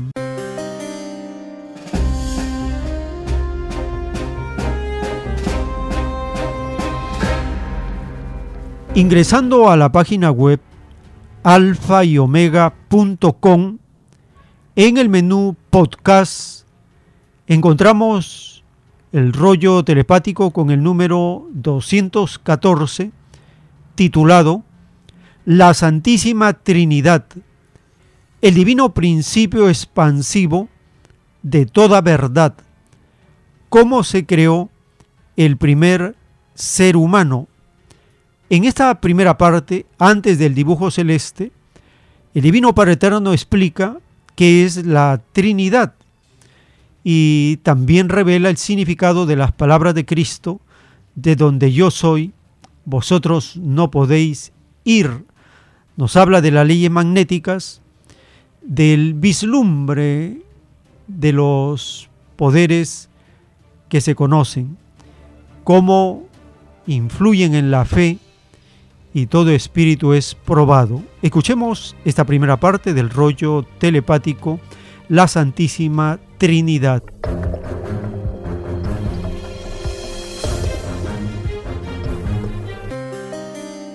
La Santísima Trinidad. El divino principio expansivo de toda verdad. Como se creó el primer ser humano. La primera pareja, primer modelo de ángel, la caída de los ángeles, Adán y Eva. El paraíso microscópico. Sí, hijito. Escribiremos el divino tema celeste más discutido en el mundo del espíritu. La Santísima Trinidad. ¿Qué es el lenguaje común y sencillo? Ciertamente, ninguna criatura pensante ha podido explicarlo. La razón de ello es que solo lo puede explicar un hijo del Padre. Un hijo que perteneció al lugar indicado por el divino primogénito solar, de donde yo soy, ustedes no pueden ir. Pues allí reina una vibración magnética tal que desapareceríais. En medio de un inaudito silencio. La divina vibración es una porción de magnetismo alcanzada por cada criatura. Exprésese, esta, como se exprese. Es decir, como planeta material o como espíritu. En el universo expansivo pensante, todo es viviente. Lo que se cree que es, no es. Es decir, que toda apariencia inerte de la materia lo es para la vibración magnética humana. No alcanza a percibir la infinita actividad microscópica que bulle de cada molécula. No alcanza el sentimiento humano a penetrarla. Y cuando lo logra, lo hace en microscópica dimensión. He aquí la divina ley de todo mago, brujo, encantador, hipnotizador o hechicero. Estas criaturas penetran ciertas leyes magnéticas espirituales. Es como el vislumbre de algo que ha de ser mayor. Y ese algo se desprendió en forma microscópica. Pues ese algo es magnetismo viviente. Se dejó desprender para probar y ser probado. Siendo la intención el juez supremo de ambos, la Santísima Trinidad, no es ajena a esto. Pues ella se manifiesta en infinitas formas. Ella es la única que unifica las divinas alianzas de los divinos querubines, tanto de la materia como del espíritu. La divina interpretación de la Santísima Trinidad es proporcional al germen espiritual de cada uno. No se puede entender una ley cuando el propio entendimiento no se entiende a sí mismo y menos aún cuando la criatura ignora su propio origen espiritual. Ignora de cómo fue su propio principio. Más aún cuando la criatura es llevada por senderos falsos. Cuando es ilusionada en su propia madurez planetaria. Cuando los demonios la alejan del divino mandato. Todos estos factores influyen en la fe. Los últimos son de concepción humana. Los primeros son de origen divino pues escrito fue que todo espíritu humano es probado en la vida y es probado en todas las virtudes. Es decir, que toda virtud ignora su propio origen, tal como la ignora todo espíritu, el cual existe gracias a las divinas alianzas de sus propias virtudes vivientes. Escrito por el primogénito solar, Alfa y Omega.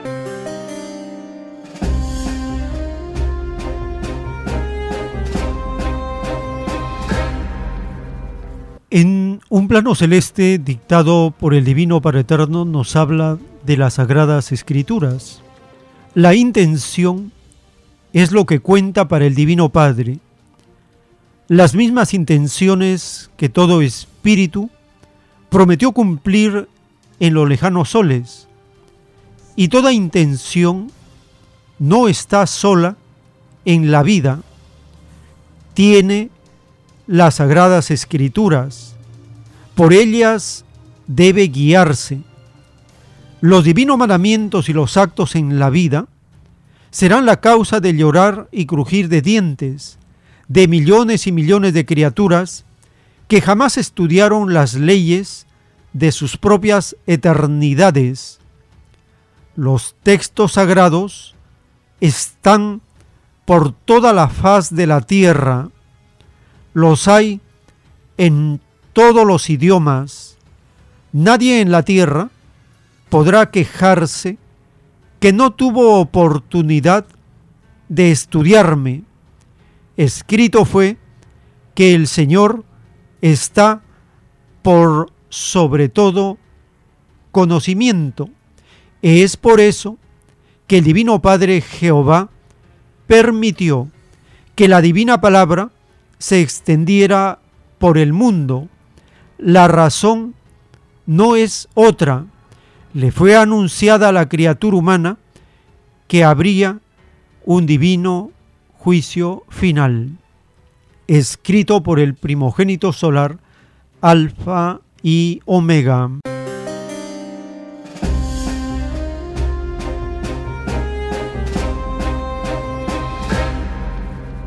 Ingresando a la página web alfa y omega.com, en el menú podcast encontramos el plano celeste con el número 108, Divino Origen de las Sagradas Escrituras. Con un solo clic en la portada de este podcast puede escuchar todo el contenido del rollo telepático. En la primera parte de este plano celeste, el Divino Padre Eterno nos habla de tres iniciativas. Primero se piensa, luego se planea, finalmente se ejecuta. Explica también el término hágase la luz y la luz fue hecha. Cómo la Trinidad, el conocimiento, el poder de Dios se expresa de muchas formas y nos dice que la doctrina más sublime es la del trabajo y que nada muere, todo se transforma, todo se renueva. Escuchemos la primera parte del rollo telepático, Divino Origen de las Sagradas Escrituras.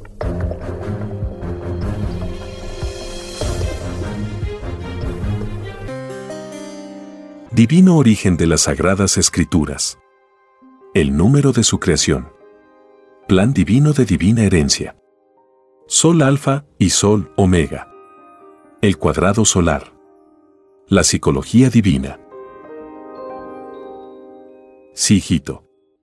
Te explicaré otra gloria de tu divina añadidura. Pues todo hijo es premiado en alguna de sus infinitas existencias. El divino origen de las sagradas escrituras se remonta a eternidades antes que surgiera el universo expansivo pensante. Primero se piensa, luego se planea y se ejecuta. Estas tres divinas iniciativas que posee toda mente humana, también las posee el Divino Padre Jehová. Y las posee en grado infinito. Tan infinito que ellas aún siguen planeando mundos. Esto viene ocurriendo desde el instante divino en que el Divino Padre Jehová dijo a las lumbreras solares, hágase la luz, y la luz fue hecha. Toda escritura representa el divino libre albedrío del Divino Padre. Es por eso que ellas están por sobre todas las cosas. Pues el divino libre albedrío del Divino Padre es el creador de cuanto existe. Hasta la inteligencia humana es una microscópica imagen y semejanza del divino creador. La divina escritura se puede expresar de muchas formas y es interpretada por muchas individualidades probada es la criatura en la divina verdad. Mas, el mandato es uno. Sale de un solo Padre. Y la verdad es una sola. Ella también retorna al uno. Pues del uno salió. Muchas escrituras hay en la tierra. Y de esas muchas, la más sublime es la filosofía del trabajo. Es esta el más grande templo que la criatura pueda erigirme es un templo que jamás se reduce a polvo. Los demás templos sí que se reducen a polvo. En una vida de honrado trabajo está todo lo que enseñan mis divinas parábolas. Ellas dicen, Hijo del hombre. Significa Hijo del trabajo. Que se gana el pan con el sudor de su frente. Más vale una vida de honrado trabajo que una perpetua adoración. Sobre todo cuando la adoración es materialista. No se puede servir a dos señores. O se sirve a lo pasajero, o se sirve a Dios. Quien sirve a Dios, pone en divino juego de perfeccionamiento a todas sus virtudes. En el divino trabajo, no existe ganancia mayor. Pues el espíritu brilla en el reino de los cielos, según sea su mérito espiritual. Toda acción mental es una reproducción de un hecho ya previsto en los lejanos soles. La vida humana es como una película en divinos colores. Es el alfa y la omega de su propia existencia. No existe criatura pensante que escape a esta divina ley. Todo lo hecho en la vida lo encuentra el Espíritu en la divina televisión solar. Nada muere en el reino de los cielos. La muerte física es solo una transformación momentánea. Las moléculas de la carne se disgregan. Se vuelven polvo y desaparecen. Pero su invisible magnetismo viaja por el infinito junto con el espíritu. Y son proyectados en la televisión solar. Esto ocurre en el Sol alfa de la galaxia Trino. Escrito por el primogénito solar, Alfa y Omega.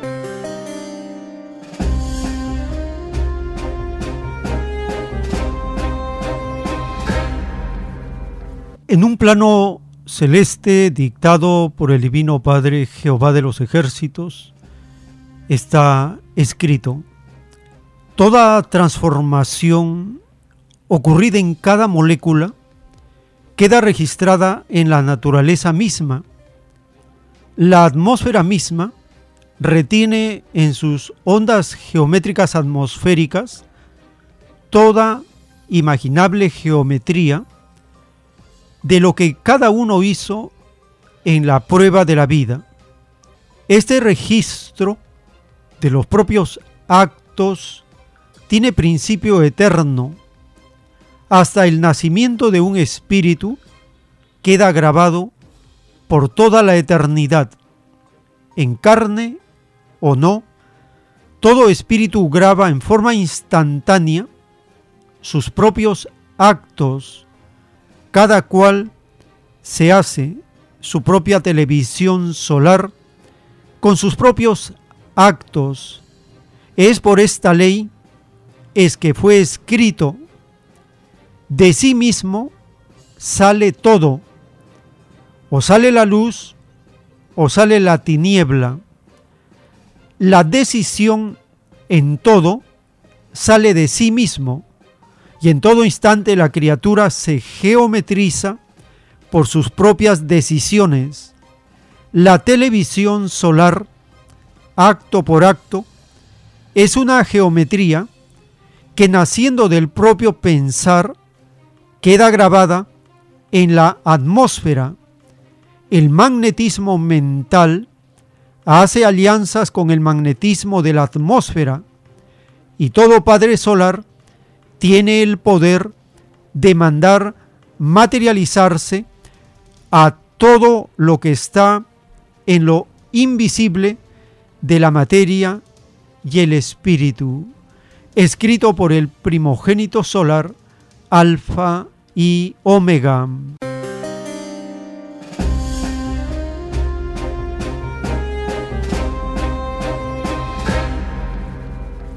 Dice el Divino Padre Eterno, en un plano celeste.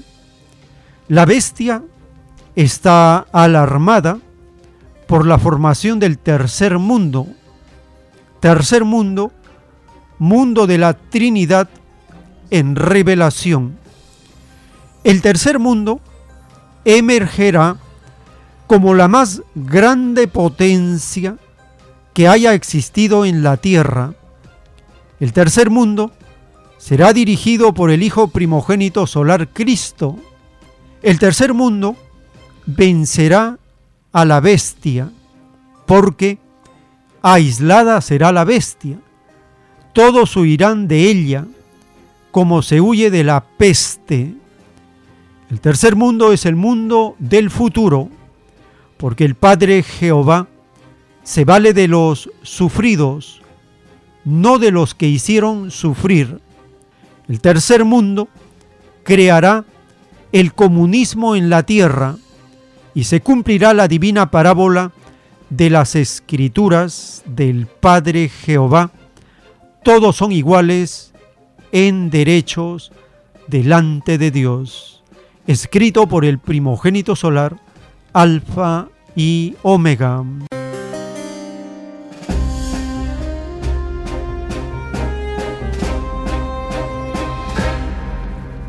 Estados Unidos, la bestia, está alarmada por la consolidación, la formación del tercer mundo.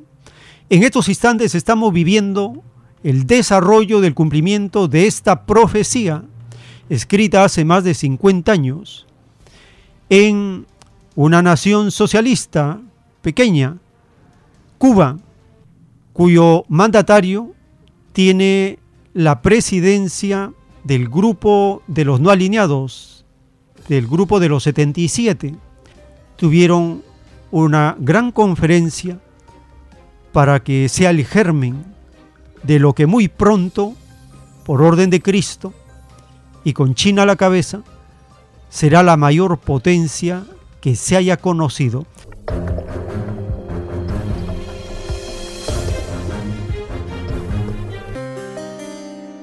Todos o casi todos tratamos de atraer la inversión extranjera directa como componente necesario de nuestro desarrollo y del manejo de nuestras economías.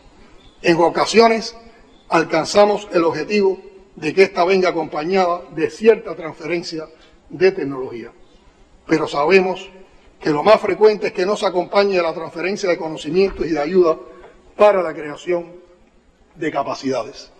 Esa ausencia conduce a que los países en desarrollo se ubiquen en los eslabones más bajos de las cadenas globales de valor y sus investigaciones en salud, alimentos, medio ambiente y otras resulten muy limitadas o padezcan una devaluación sistemática. Este fenómeno ocurre junto al drenaje de talentos o lo que comúnmente se denomina robo de cerebros, o sea, la práctica de los países más desarrollados de beneficiarse de la preparación y el conocimiento de profesionales que los países en desarrollo forman con mucho esfuerzo, regularmente sin respaldo alguno de las naciones más ricas. Es ese un drenaje masivo y un aporte financiero notable que hacen los países en desarrollo a los ricos, mucho mayor, por cierto, que la ayuda oficial al desarrollo sobre la base de un flujo migratorio que es devastador para los países subdesarrollados. Otra realidad es la tendencia a patentarlo todo. Es esta una práctica que incrementa las arcas de las grandes empresas transnacionales en los países más poderosos y hace más frágiles a las restantes economías. De ese modo, el galopante proceso de privatización del conocimiento contribuye a ampliar la brecha y limita así el acceso al desarrollo. Se presiona a los países en desarrollo para que introduzcan leyes de protección de los derechos de propiedad intelectual y se olvida con todo propósito que muchos países industrializados se desarrollaron precisamente pirateando productos y tecnología fuera de sus fronteras geográficas, especialmente en los que hoy son países en desarrollo. Las solicitudes de patente siguieron aumentando, incluso en medio de la pandemia en 2020 en 1,5% y se dispararon en 2021 creciendo un 3,6%. Las tecnologías relacionadas con la salud continuaron registrando el crecimiento más rápido entre todos los sectores. Durante 2021, las solicitudes de marca alcanzaron 3,4 millones a nivel mundial, aumentando un 5,5% con respecto a 2020. Sin embargo, fue desigual por regiones. Asia recibió dos tercios, el 67,6% de todas las solicitudes presentadas, impulsadas principalmente por el crecimiento en China. América del Norte el 18,5%, mientras que Europa el 10,5%, África el 0,6%, América Latina y el Caribe el 1,6% y Oceanía el 0,6% representaron los más bajos porcentajes del total de solicitudes. La brecha de género en la innovación persiste. El personal dedicado a la investigación aumentó a un ritmo tres veces más rápido un 13,7%, que el crecimiento de la población mundial 4,6% en el periodo 2014-2018.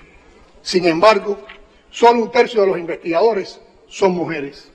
Según la Organización Mundial de la Propiedad Intelectual, los hombres siguen representando una gran mayoría de las personas asociadas a las invenciones patentadas en el mundo. Solo el 17% de las personas designadas como inventoras en las solicitudes internacionales de patentes eran mujeres en 2021. La privatización del conocimiento pone límites a la circulación y recombinación del mismo. Plantea limitaciones al progreso y las soluciones científicas de los problemas. Constituye una barrera significativa para el desarrollo y el papel que en él deben desempeñar la ciencia, la tecnología y la innovación.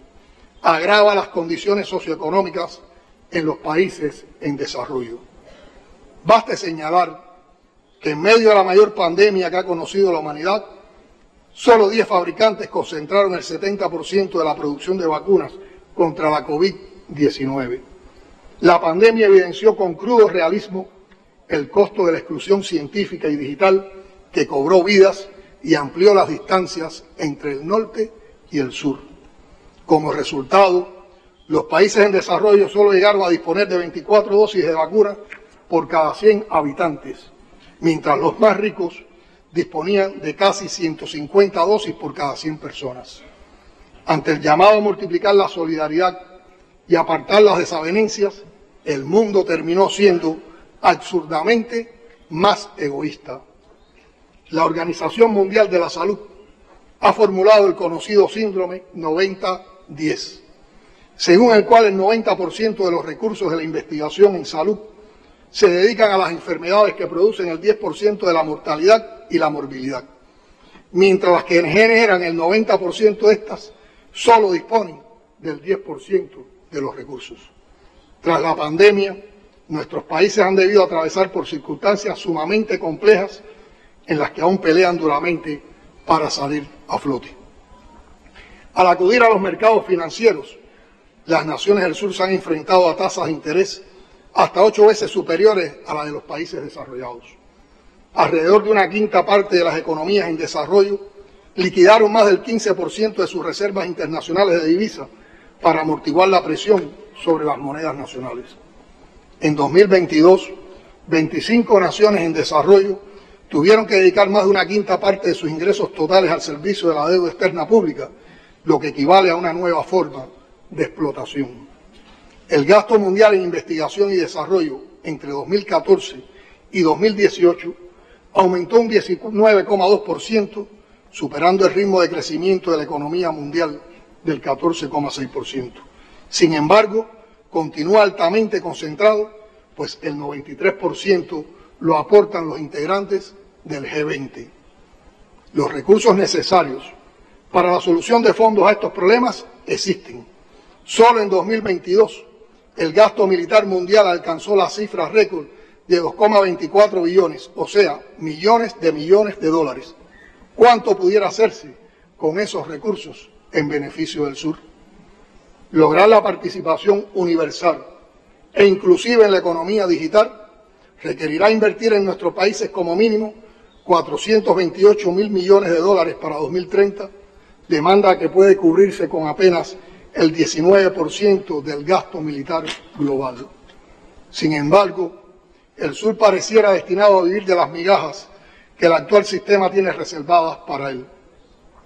El apoyo financiero del Fondo Monetario Internacional a los países menos adelantados y otros de renta baja desde 2020 hasta finales de noviembre de 2022 no sobrepasa el equivalente de lo que ha gastado la empresa Coca-Cola sola en la publicidad de su marca en los últimos ocho años.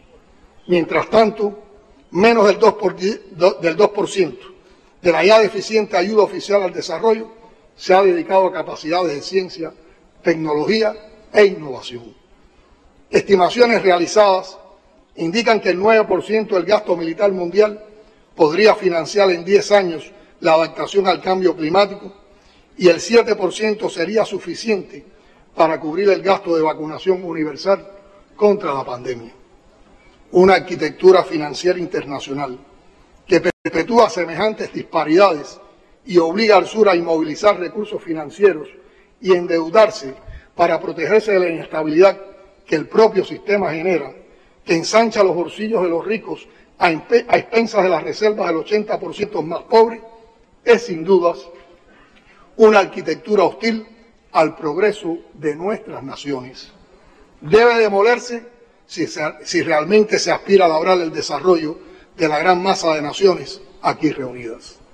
Excelencias, debe ser tarea prioritaria derribar de una vez los paradigmas de investigación que se limitan a los entornos culturales y las perspectivas del norte y que privan a la comunidad científica internacional de un capital intelectual considerable. Esta tendencia plantea una premisa para nuestras naciones, la urgencia de rescatar la confianza en el elemento más dinamizador de nuestras sociedades, el ser humano y su actividad creativa. En este empeño, la creación de capacidad es clave para hacer realidad las promesas que la ciencia, la tecnología y la innovación entrañan para el desarrollo sostenible. Reconocemos en este sentido el mérito de la iniciativa para el desarrollo global impulsada por el presidente de la República Popular China, Xi Jinping, es una propuesta inclusiva y coherente con la necesidad de un nuevo orden internacional justo y equitativo que coloca el desarrollo basado en el conocimiento donde corresponde, en el centro de las prioridades del sistema internacional. Aún siendo un país en desarrollo y lastrado por grandes dificultades económicas, Cuba cuenta con capacidades científicas que no se deben subestimar y que son parte del legado del líder histórico de la Revolución Cubana, el comandante en jefe Fidel Castro Ruz, quien con visión de adelantado identificó en este campo una fuente potenciadora del desarrollo. Disponemos de un sistema de gestión de gobierno basado en ciencia e innovación que ha devenido una importante fortaleza para la preservación de nuestra soberanía con su mejor expresión en la creación de vacunas propias cubanas contra la COVID-19. No obstante, para Cuba conectar el conocimiento con la solución de los problemas del desarrollo es una tarea de gigantes porque esos esfuerzos deben transcurrir en medio de un férreo bloqueo económico, comercial y financiero que resulta en notables limitaciones de recursos. Los invito a discutir estos días sobre los retos del desarrollo de nuestras naciones, de las injusticias que nos apartan del progreso global, pero también del valor de nuestra unidad y de todo nuestro rico caudal de conocimientos. Dirijamos nuestras reflexiones a la búsqueda de consensos, estrategias, tácticas y formas de coordinación.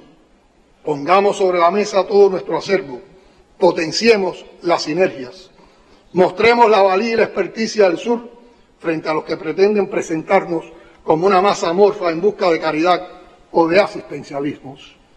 Recordemos que muchas de las singulares naciones que representa el Grupo 77 y China escribieron impresionantes páginas de creatividad y heroísmo en la historia de la humanidad antes de que la colonización y el saqueo empobrecieran los destinos de una parte de ellos. Recuperemos ese espíritu de lucha el conocimiento tradicional, el pensamiento creativo y la sapiencia colectiva. Luchemos por nuestro derecho al desarrollo, que es también el derecho a existir como especie. Solo así estaremos en condiciones de concurrir a la revolución científico-técnica en pie de igualdad. Solo así seremos capaces de ocupar el lugar que nos pertenece en este mundo, donde nos pretenden relegar a la condición de mansos aportadores de riquezas para minorías cumplamos juntos la honrosa misión de completarlo, mejorarlo, hacerlo más justo y racional, sin que pese sobre nuestros sueños la amenaza permanente de desaparecer. Excelencias, hace 23 años, en una reunión como esta, el líder histórico de la Revolución cubana, Fidel Castro, afirmó, y cito, para el grupo de los 77, la hora actual no puede ser de ruego a los países desarrollados, ni de sumisión derrotismo o divisiones internas, sino de rescate de nuestro espíritu de lucha, de la unidad y cohesión en torno a nuestras demandas. Nos prometieron hace 50 años que un día no habría abismo entre países desarrollados y subdesarrollados. Nos prometieron pan y justicia y hoy hay cada vez menos pan y menos justicia. Fin de la cita. La vigencia de esas palabras pudieran interpretarse como una derrota de lo que este grupo pretendía y no ha logrado resolver. Yo pido que la tomen como una confirmación del largo camino que hemos andado juntos y todos los derechos que nos asisten para exigir los cambios pendientes.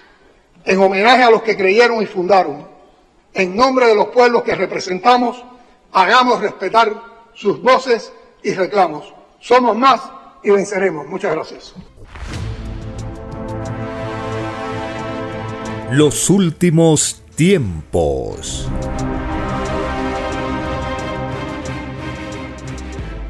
Les agradecemos por estar acompañándonos y les invitamos a seguir porque tenemos todavía más información para compartir en la siguiente. Por la gracia del Divino Padre Eterno, vamos a continuar. Los últimos tiempos.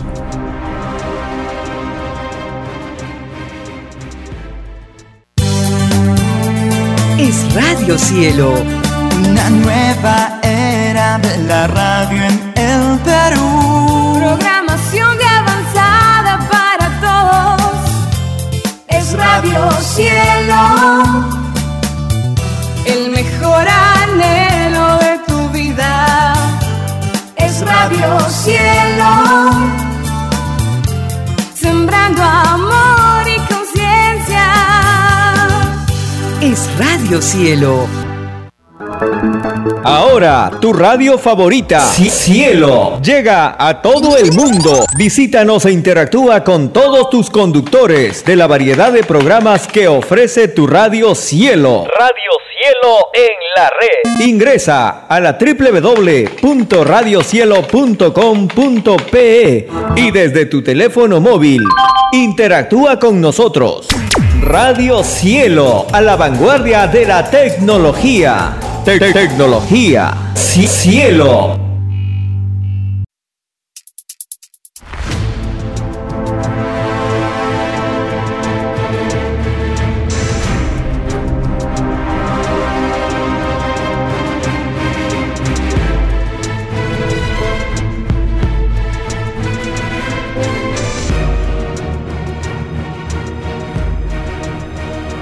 Porque los acontecimientos de la prueba de la vida no se detienen. Porque todo tiene un principio, un desarrollo y un fin. Estamos compartiendo los últimos tiempos.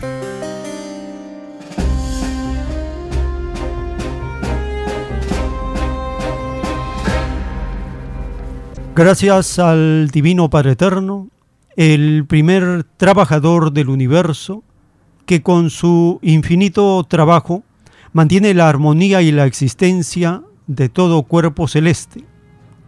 Gracias a la Divina Madre Solar Omega, la primera trabajadora del universo, quien con su infinito poder y conocimiento mantiene también la existencia y la armonía de los cuerpos celestes en la infinita creación.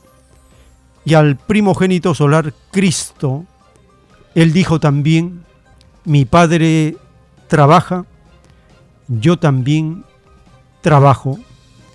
Cristo fue un trabajador desde pequeño, fue ayudante carpintero de su Padre terrenal, y él tuvo que asumir desde su adolescencia la responsabilidad de ser un hijo del hombre. Luego, en su etapa de juventud, su trabajo material y su trabajo como redentor, salvador de la humanidad es un trabajo colosal. Cristo es el ejemplo de cómo debe ser un ser humano, trabajador, humilde, valiente, revolucionario, un ser que mantiene lo colectivo, lo común, lo unitario, lo universal, porque eso es lo más justo para todos. En la doctrina del Cordero de Dios, el Padre Eterno revela que la doctrina del trabajo es la única valedera, también la filosofía del trabajo. Sin esta filosofía no existirían las cosas materiales ni espirituales, porque las cosas no se hacen solas, siempre se requiere el trabajo, se requiere inteligencia, y eso es sudor de frente. Cuando nosotros escuchamos al autor de la escritura telepática revelarnos cuáles son los beneficios en puntaje de luz que tienen los trabajadores del planeta y nos dice el significado de la humildad en relación con las naciones explotadas, saqueadas, robadas por las llamadas grandes potencias. Y nos profetiza que estas naciones formarán la más grande potencia con Cristo a la cabeza y obedecerán las órdenes para aislar, empobrecer, dividir y debilitar a la gran bestia apocalíptica con Estados Unidos, Gran Bretaña y Francia a la cabeza. Escuchemos al autor de la escritura telepática.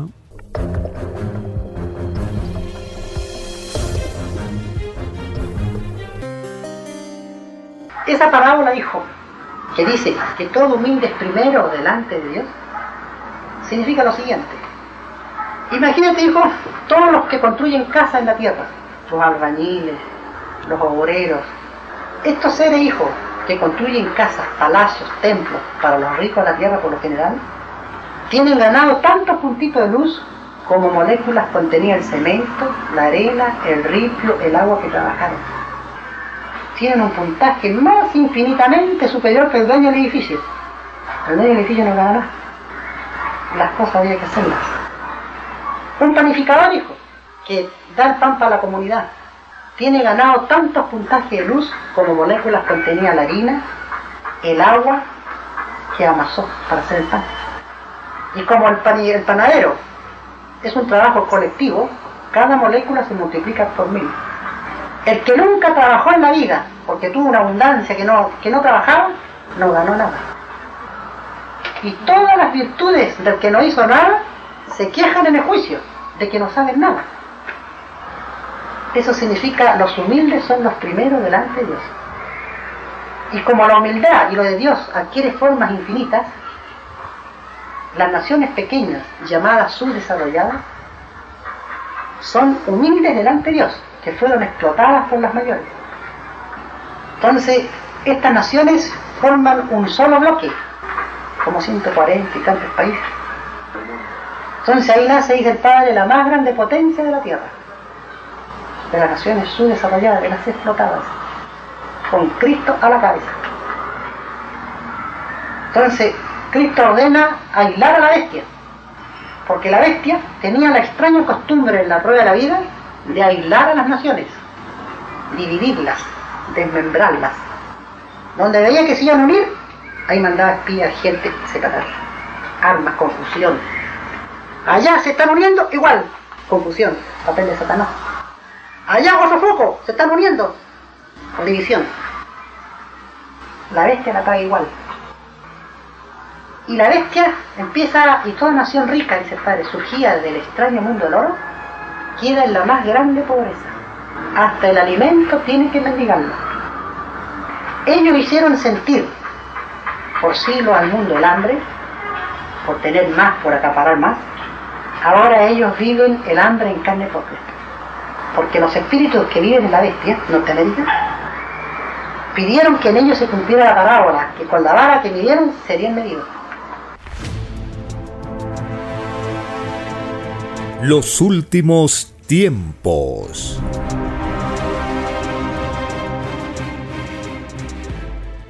En la doctrina del Cordero de Dios, en un rollo telepático dictado por el Padre Eterno, hay una revelación que va a provocar una gran polémica a nivel mundial. Dice, Vosotros hijos de la tierra, pedisteis conocer la vida humana porque no la conocíais. Cada uno de vosotros escogió lo que le tocó experimentar en la prueba de la vida, hasta la última molécula de vosotros mismos, de vosotros salió, de vuestras propias ideas que generasteis en la anterior existencia, vuestro Creador sacó vuestro actual cuerpo de carne, porque fue escrito, te ganarás el pan con el sudor de tu frente. Este esfuerzo pedido al Padre por vosotros mismos incluía también el cuerpo de vuestra futura existencia, al cúmulo de ideas generadas en una existencia, se le dice en el reino la sal de la vida. La sal de la vida constituye el futuro destino salido de sí mismo, porque cada uno se hace su propio cielo. El Divino Padre aprueba el nacer de nuevo. Los medios o los elementos de una reencarnación sale de vuestros esfuerzos. Divino Padre Jehová, ¿qué relación existe entre el nacer de nuevo y la reencarnación. Te lo diré, hijito, es una misma ley.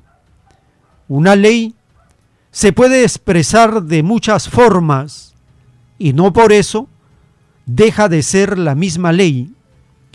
De verdad os digo que los que negaron o ridiculizaron a la reencarnación, se negaron y se ridiculizaron a sí mismos porque negaron su propia eternidad, escrito por el primogénito solar, Alfa y Omega.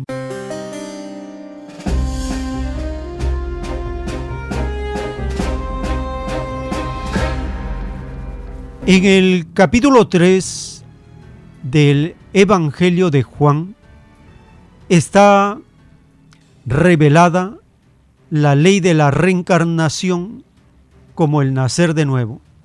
Más aún, ahora es una revelación del Divino Padre que dice, una ley puede nombrarse, expresarse, manifestarse de muchas formas y no por eso deja de ser la misma cosa, la misma ley.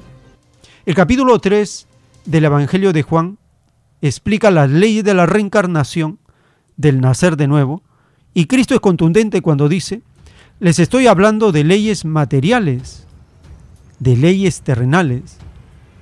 ¿Y no me entendéis? ¿Qué sería si os hablara de las leyes celestiales, de las leyes espirituales? Escuchemos el capítulo 3 del Evangelio de Juan.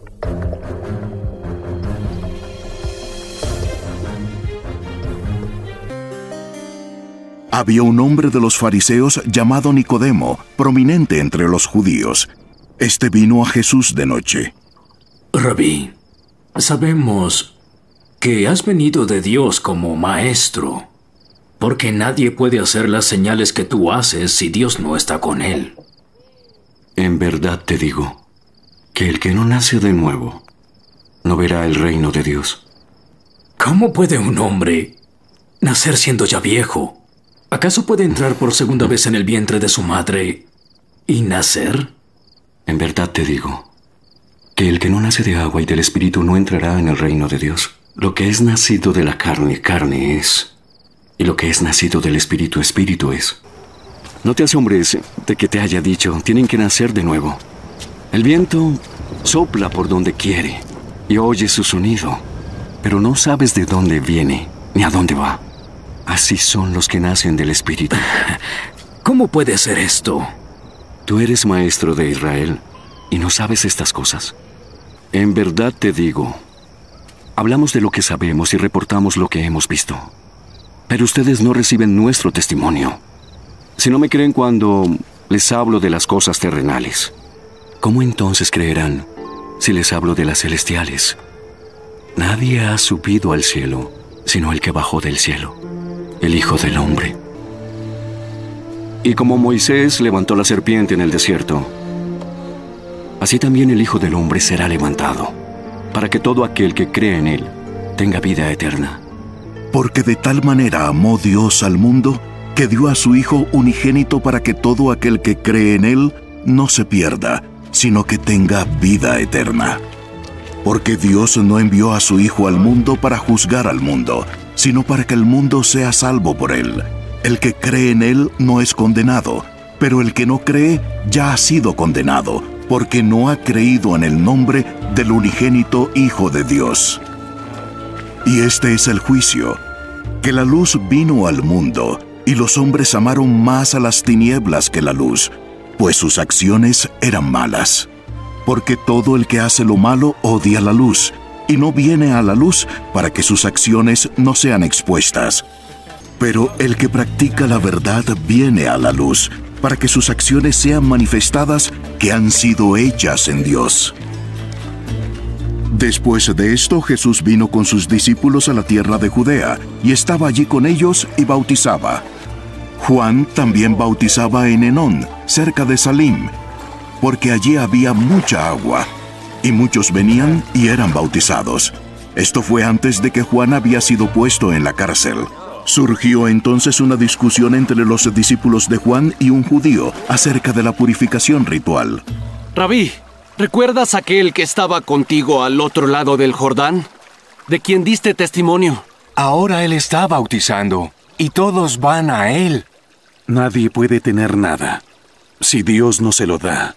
Ustedes mismos me son testigos de que dije, yo no soy el Mesías, solo fui enviado delante de él. El que tiene la novia es el novio, y el amigo del novio que lo está escuchando se alegra en gran manera al oír su voz, y por eso mi gozo se ha completado.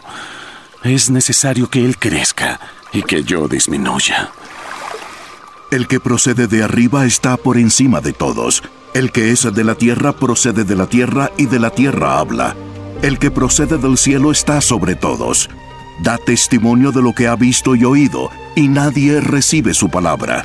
El que ha recibido su testimonio ha certificado que Dios es veraz. Porque aquel a quien Dios ha enviado habla las palabras de Dios, pues Él le da el Espíritu sin medida. El Padre ama al Hijo y ha entregado todas las cosas en su mano. El que cree en el Hijo tiene vida eterna, pero el que no obedece al Hijo no verá la vida, sino que la ira de Dios permanece sobre él. Los últimos tiempos.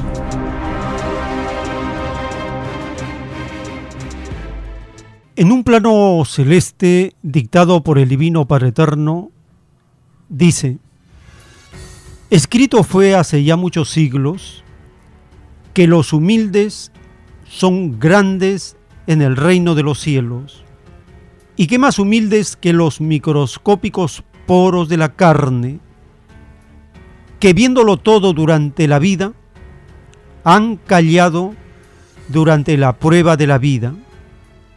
Es cierto que ellos cumplen otras leyes dentro de la misma evolución, pero no es menos cierto que ellos saben que ellos adelantan en proporción al propio adelanto del espíritu, al que ven como un inmenso sol, pues los microscópicos poros y células del cuerpo humano y la de todas las especies viven microscópicas dimensiones y poseen en ellas galaxias y cosmos infinitos.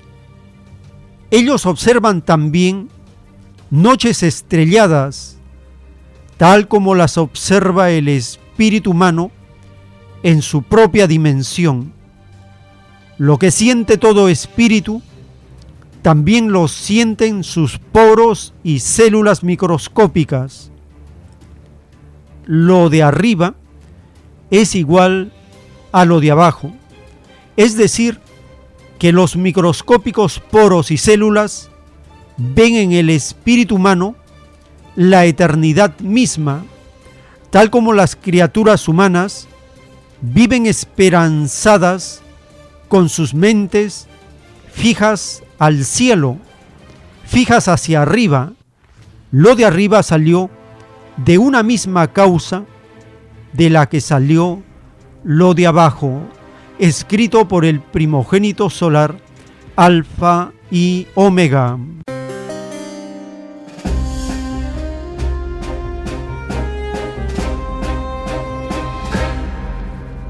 Ingresando a la página web alfa y omega.com, en el menú podcast encontramos con el número 80 el rollo telepático titulado Divino Origen de la Célula Humana. En la primera parte, en esta introducción del plano celeste, el Divino Padre Eterno nos habla del consolador, del significado de la expresión ábranse las expansiones, también nos revela que los gérmenes contienen todas las especies que se van desarrollando, incluyendo la larva humana que pesaba 18 gramos. Explica que alfa es el símbolo masculino y omega el símbolo femenino. Menciona que hay cuatro eras conocidas y habla de la era del comunismo universal. Escuchemos la primera parte del rollo telepático titulado Divino Origen de la Célula Humana.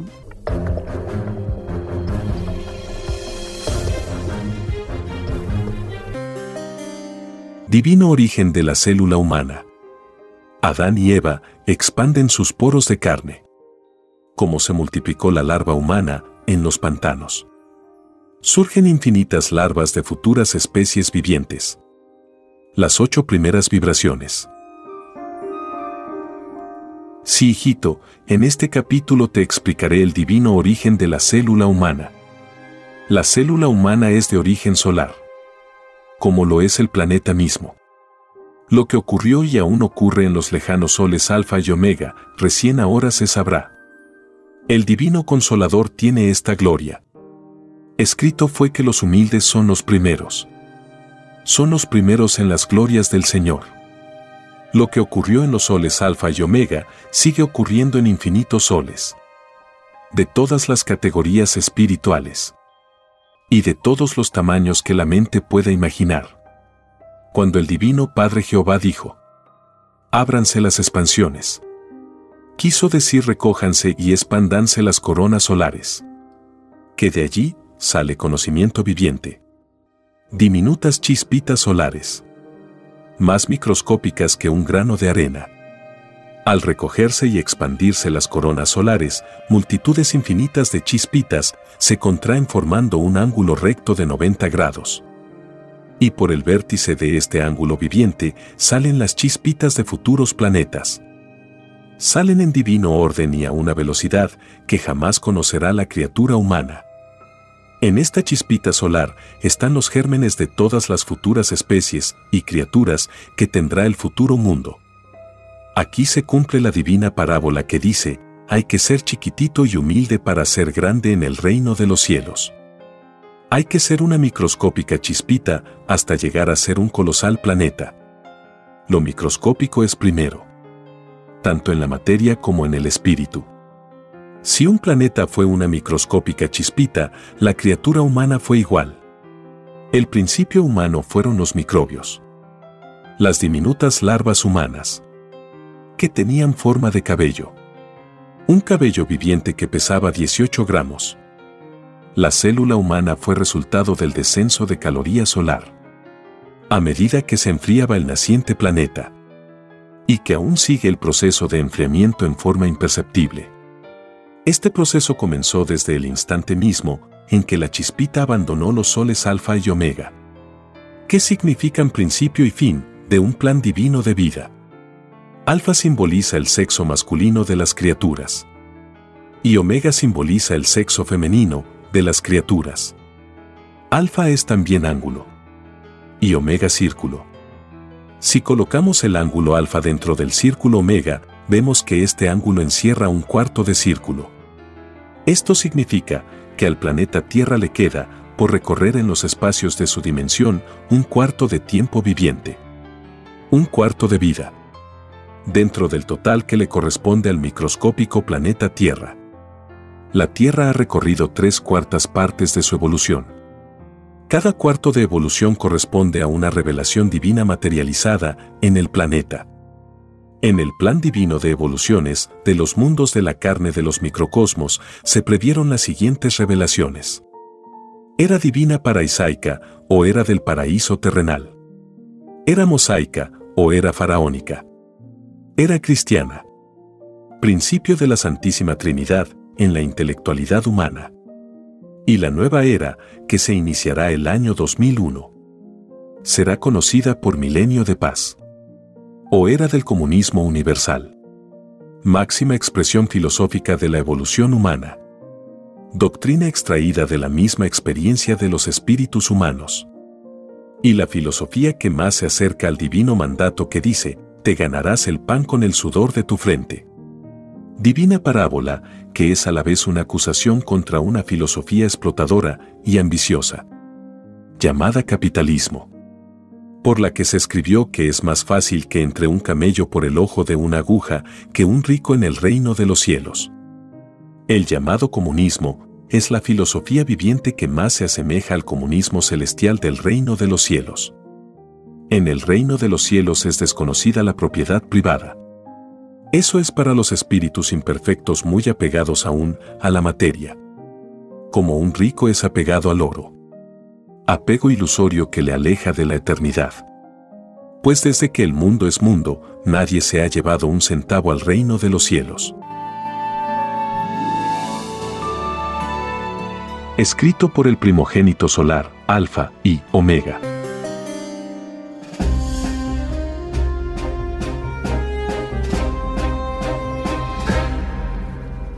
En los rollos telepáticos del Cordero de Dios, el Divino Padre Eterno, por medio de dibujos celestes, explica infinitas leyes en la creación de un microscópico pastito, dice el plano celeste. El plano terrestre es una encarnación como cualquiera otra. Las plantas y las flores son carne, ellas sienten dolor, mas no gritan. En sus leyes ellas deberían ser intocables, intocables en el sentido de la destrucción. Esta divina revelación hará contener a millones de destructores de plantas. Muchos de estos demonios que cultivan el desmán destructor pedirán clemencia en público porque el divino mandamiento dice, no matarás. Todas las plantas maltratadas injustamente por puro capricho humano esperan en el reino de los cielos el retorno de sus verdugos. Todo es viviente en la morada del Padre. Toda planta lee la mente en el reino de los cielos. Una cosa es cuidar una planta, ya sea limpiándola, sacándole sus hojas secas, y otra cosa es destruirla.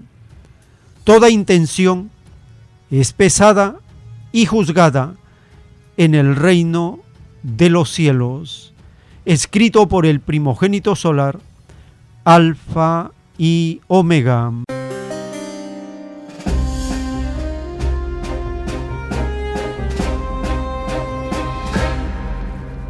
Ingresando a la página web alfa y omega.com, en el menú podcast encontramos con el número 129 el divino rollo titulado Divino origen del primer pasto que creció en la tierra. En la introducción, antes del dibujo celeste, el Divino Padre Eterno revela la existencia de criaturas de fuego. Nos habla cómo era la constitución física del planeta antes de que surgiera el agua. Eran mares de leche. Y nos dice que los elementos de la naturaleza aparecen a medida que va pasando el tiempo y va creciendo el planeta. También nos explica del todo, el todo sobre el todo, y que el todo no es nada sin las partes. Nos habla del fuego mental del Padre Eterno y nos dice que ya los seres humanos, en nuestras reencarnaciones pasadas, ya hemos sido también un pastito, un pasto, una planta. Todo lo que ven nuestros ojos, ya hemos sido en reencarnaciones pasadas.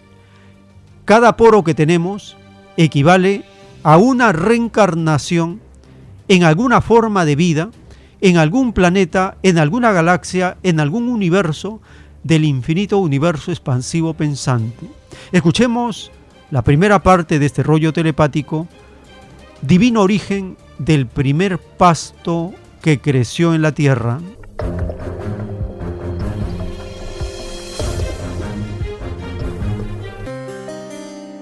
Divino origen del primer pasto.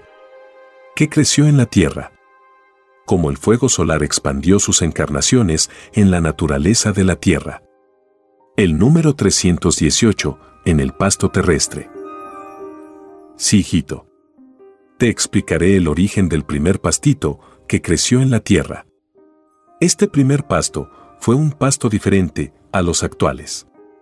Porque las condiciones de los elementos era otra. El magnetismo de la Tierra era otro. La gravedad era casi nula. Existían criaturas de fuego que el mundo no conoció. El hombre no fue el primero, ni en su planeta, ni en el universo, ni es tampoco el último. La hierba o pasto era negra, porque todo era gas. Era un gas de color verde negruzco, un verde casi negro la tierra estuvo cubierta de infinitas clases de pasto. El pasto verde actual empezó cuando empezó la rotación omega del planeta. Porque has de saber, hijito, que la chispita de fuego solar que fue la Tierra tuvo en sus comienzos movimiento lineal, alfa. Era la infancia de la Tierra. Una infancia planetaria que se preparaba para paraíso. Esta chispita salida de los soles alfa y omega no tenía aún agua poseía mares de leche. El futuro alimento de Adán y Eva. Los elementos de las naturalezas de los planetas van apareciendo a medida que el planeta crece. Es así que la actual vegetación que tiene la Tierra no la tuvo en el pasado. Los elementos poseen libre albedrío. Y el crecimiento igual. Y todos piden alianzas en el reino de los cielos. Existe espera en ellos. Todos están subordinados al todo sobre el todo. El todo no es nada sin el concurso de los demás. El libre albedrío determina el todo. Cada cual siente su todo. El todo no lo abandona. Existe todo en la materia y en el espíritu. Ambas se aliaron para formar un todo humano. Cada todo humano forma un eslabón que le une al universo. Incluso al primer pastito que creció en la tierra. El todo pasa por todo. Y el todo pasa. Es relativo y frecuente en grado infinito. He aquí la perpetuidad y la transformación en variedad eterna. El todo posee repetición eterna. El día y la noche se suceden igual. Igual ocurre con el pastito.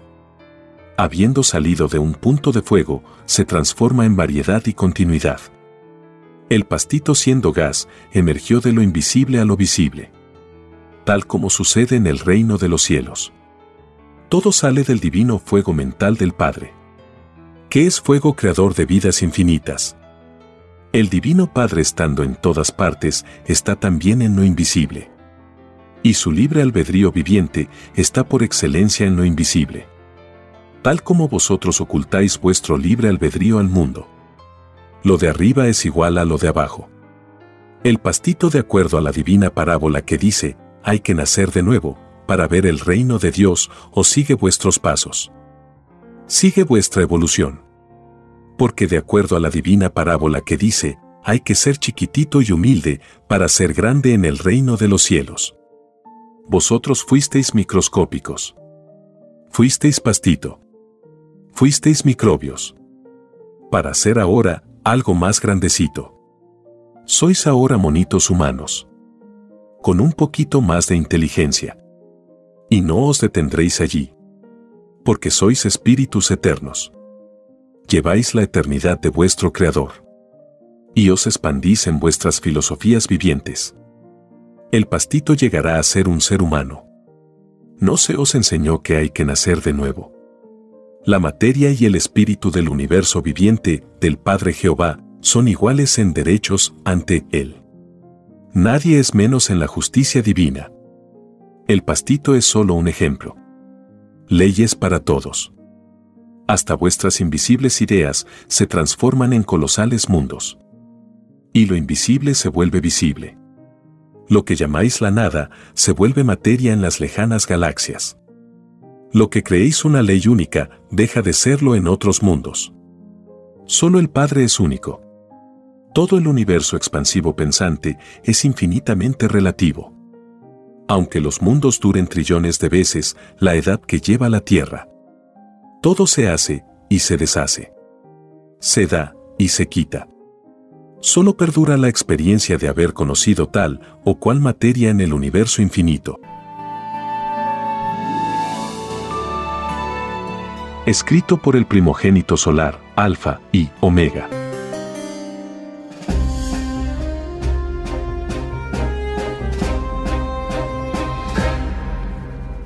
En un cassette grabado al autor de la escritura telepática, dice, sí, el juicio final, dice el Padre, es proporcional a la obra de sus criaturas. De lo alto observan los mundos y saben los mundos que se van degenerando, degenerando, degenerando, degenerando. Entonces el Eterno interviene cuando Él lo estima conveniente. Pero de acuerdo a la obra de sus hijos, el hombre ha hecho del planeta un planeta infierno, dice el Padre. El hombre ha hecho que los climas no sean climas bondadosos, ¿ya? Porque cuando el hombre hace alianzas con los elementos, los elementos que también hablan en sus leyes de elementos ante Dios, porque nadie es único, ellos hablan como habla el Espíritu también en sus leyes de espíritu. Los elementos le prometen a la criatura que si cumple la ley de Dios, ellos van a estar florecientes como elementos. El clima dice, hermoso clima, pero no vas a fabricar ni un arma, ni un arma, ni un daño, ni un daño ¿No te vas a dividir como Satanás lo hizo hace eternidades en el macro? Ah, no, no. ¿No te vas a dividir en naciones? Ah, no, no. Está bien. Si la patria es una, el planeta es uno y Dios es uno, ah, está bien. Tenemos climas malos que llegan a enfermar a la criatura por la obra humana. En el cassette al primogénito solar, alfa y omega.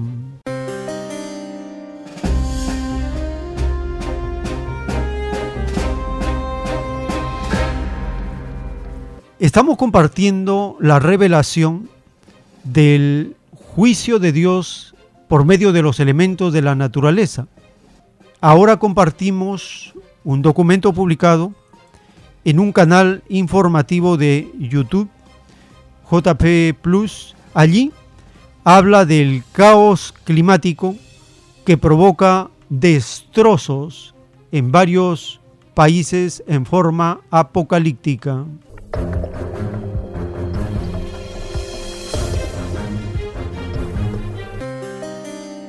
Las intensas olas de calor están generando una poción diabólica de contaminantes que amenazan a la humanidad entera, advirtió la Organización de las Naciones Unidas, ONU. Se trata del verano más caluroso de todos los tiempos, además de una temporada de ciclones que está dejando víctimas mortales. Si los líderes mundiales no toman medidas urgentes, el caos climático podría cobrar su factura más alta en historia. Un verano apocalíptico. Una bomba ambiental se expande por todo el mundo. Junio, julio y agosto de 2023 han sido catalogados los meses más cálidos registrados a nivel internacional, dejando severos daños materiales y humanos. Los días caninos del verano no son solo ladridos, sino que muerden. El colapso climático ha comenzado. Nuestro clima está implosionando más rápido de lo que podemos hacer frente a los fenómenos meteorológicos extremos que afectan a todos los rincones del planeta. Los fenómenos climáticos han provocado destrozos en varios países del mundo y la evidencia científica es realmente abrumadora.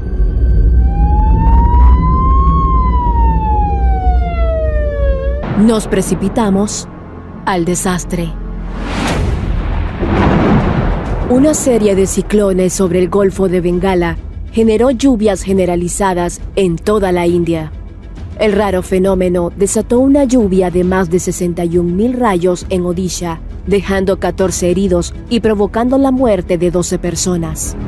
Seguiremos viendo más registros climáticos y fenómenos meteorológicos extremos, más intensos y frecuentes que impactarán a la sociedad y los ecosistemas, hasta que dejemos de emitir gases de efecto invernadero. En China, las inundaciones por el tifón Haikui han obligado a las autoridades a cerrar comercios y escuelas. Unas 30.000 personas han tenido que ser evacuadas. El fenómeno climático ha dejado pérdidas por encima de los 75 millones de dólares. El agua llegó a los dos metros de altura. Mucha agua, mucha agua. Nunca nadie había visto esto. Nunca jamás habíamos visto nada como lo que pasó aquí ayer. No sé qué decir. Al sur de Brasil, un potente ciclón extratropical afectó 60 municipios del estado de Río Grande del Sur, causando 47 fallecidos, 924 heridos, 46 desaparecidos y un total de 340 mil damnificados, mientras varias familias se vieron obligadas a subirse a los tejados en sus casas. Europa, inundada hasta el cuello. En la primera semana de septiembre de 2023, se han registrado severas inundaciones en Bulgaria, Turquía y Grecia, dejando 11 muertos, decenas de desaparecidos, así como daños en viviendas, carreteras y líneas eléctricas y telefónicas. Dentro de poco se desbordará la calle. Miren, arrastrará a la gente. Miren el puente. Por favor permanezcan en sus casas, no se muevan, es peligroso, las vidas humanas son lo primero. En Grecia, las lluvias torrenciales se han sumado a los devastadores incendios estivales.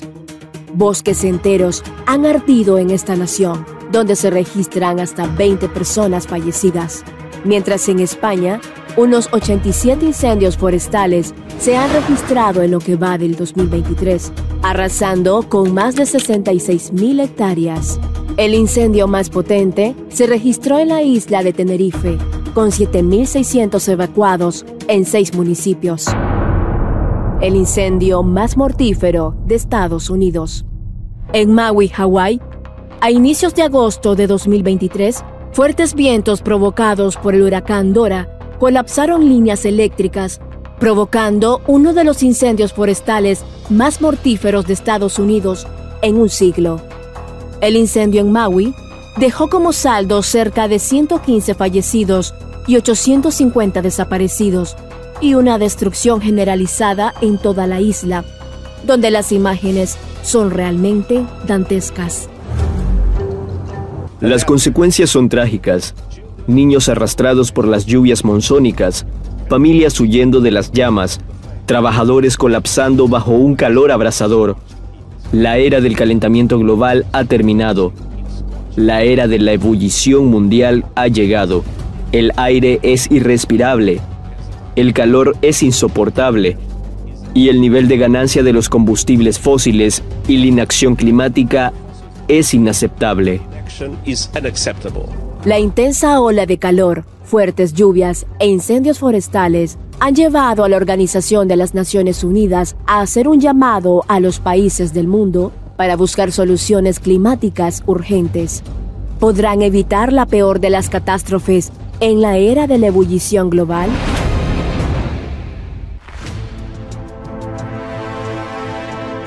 Los últimos tiempos.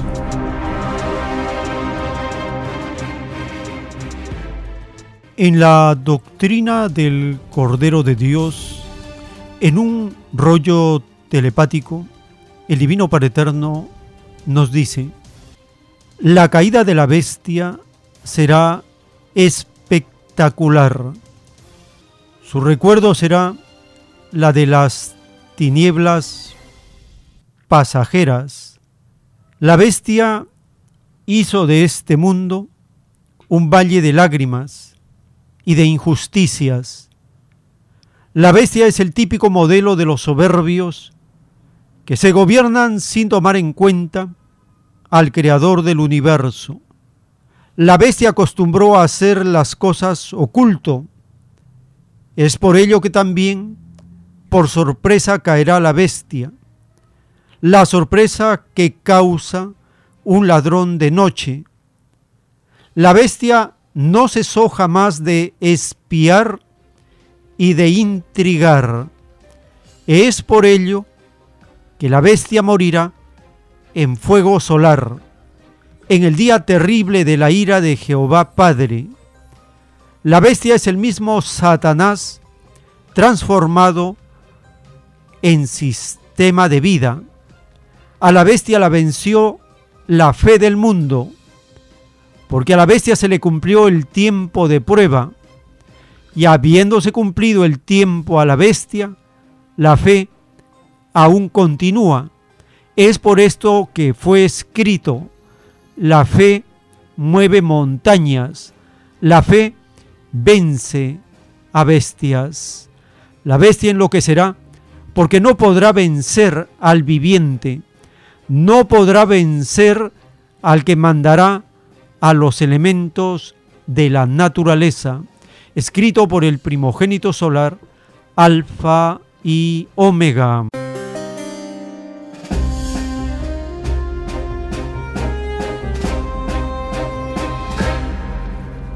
El canal JP Plus publica también un documento titulado Los cinco ojos de Estados Unidos en el mundo acerca del espionaje y las intrigas de Estados Unidos.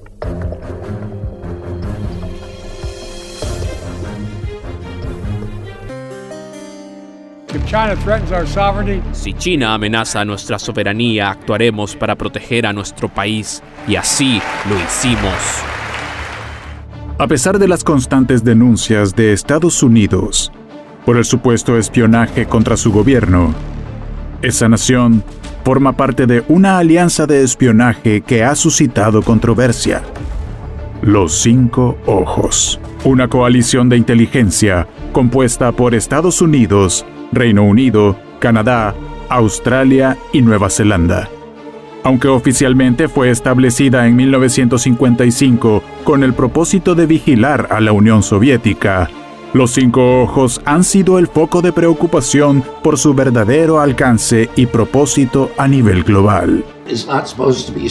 La CIA técnicamente no debería estar espiando a los estadounidenses en Estados Unidos, pero la forma en que se mueven es usando los cinco ojos, que son las agencias de inteligencia de nuestros cinco principales aliados, para hacer el espionaje y luego compartir la información con la CIA.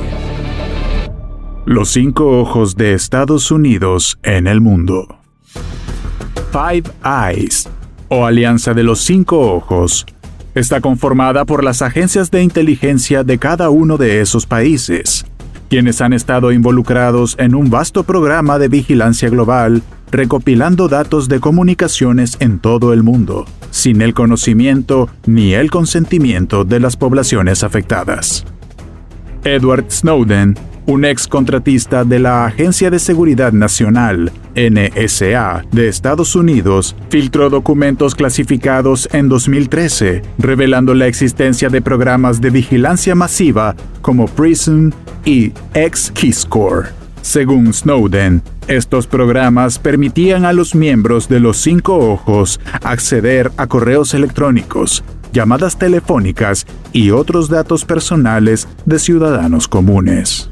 Hoy todos están en la lista, por inocentes que sean. Los sistemas de vigilancia masiva se esfuerzan por registrar a todas las personas, en todos los lugares, en todo momento. La pregunta ya no es ¿estoy en la lista? Es ¿cuál es mi clasificación en la lista?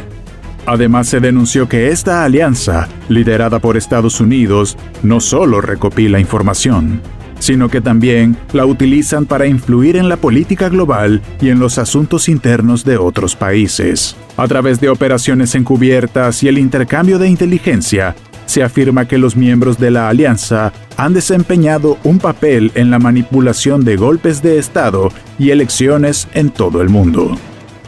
Estados Unidos ha estado involucrado en varios escándalos de espionaje a lo largo de su historia, algunos de los cuales han generado controversia a nivel internacional.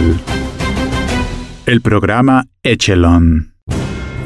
Entre 1960 y el año 2000, este programa fue una colaboración entre Estados Unidos y otros países angloparlantes se centraba en la interceptación de comunicaciones electrónicas, incluidos correos electrónicos, llamadas telefónicas y faxes.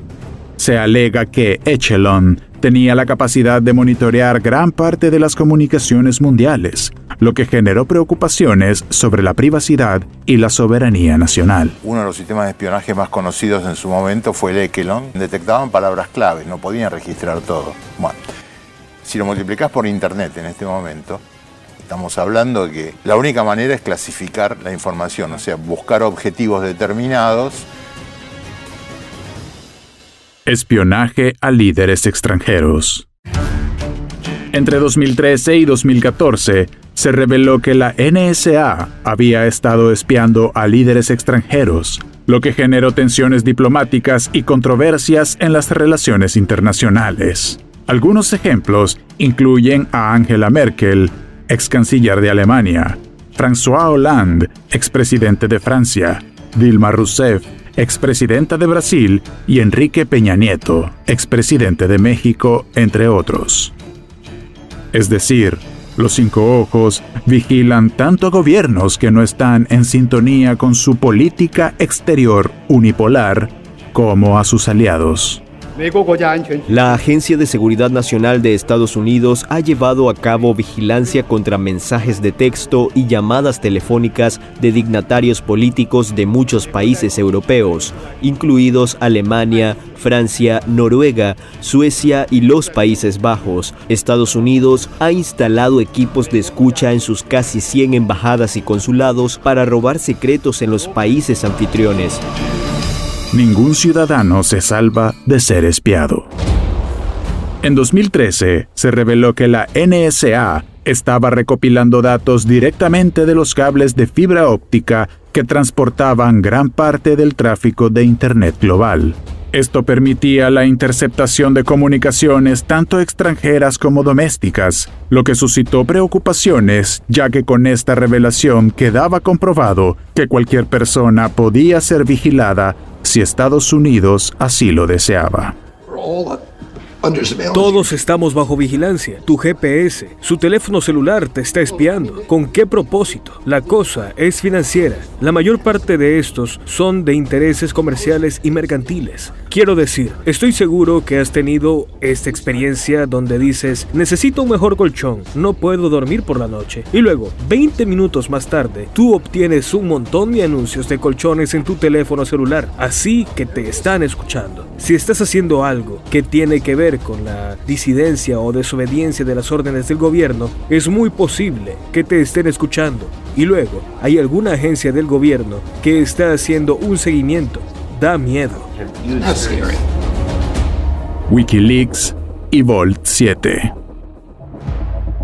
Wikileaks publicó en 2017 una serie de documentos bajo el título Vault 7, que afirmaban revelar herramientas de espionaje cibernético utilizadas por la CIA. Estas herramientas tenían la capacidad de infiltrarse en dispositivos electrónicos, desde teléfonos inteligentes hasta televisores. Por esta revelación, el fundador de Wikileaks, Julian Assange, irónicamente enfrenta numerosos cargos de espionaje y permanece recluido en la prisión de Belmarsh, en Londres, desde que fue arrestado en abril de 2019.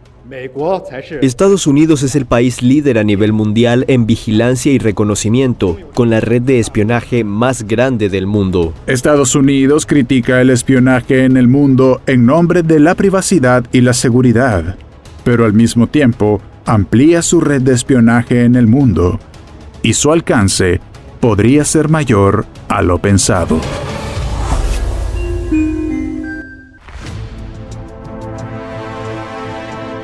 Los últimos tiempos.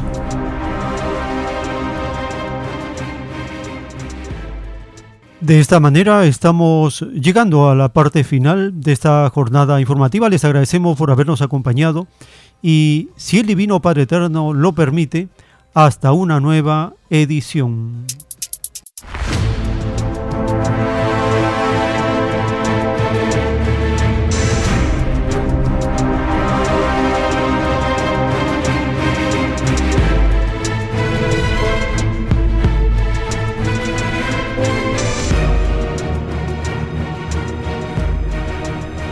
Porque la vida en desarrollo no se detiene en ningún instante. Porque el poder filosófico de las masas encuentra el hilo de la ley común de la naturaleza. La igualdad triunfa en la prueba de la vida. Por el principio de un nuevo amanecer en la historia humana, hemos presentado Los últimos tiempos.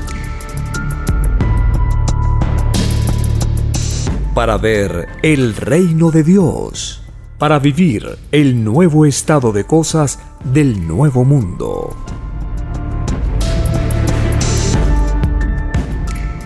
Visite www.alfayomega.com y descargue gratis todos los libros en PDF.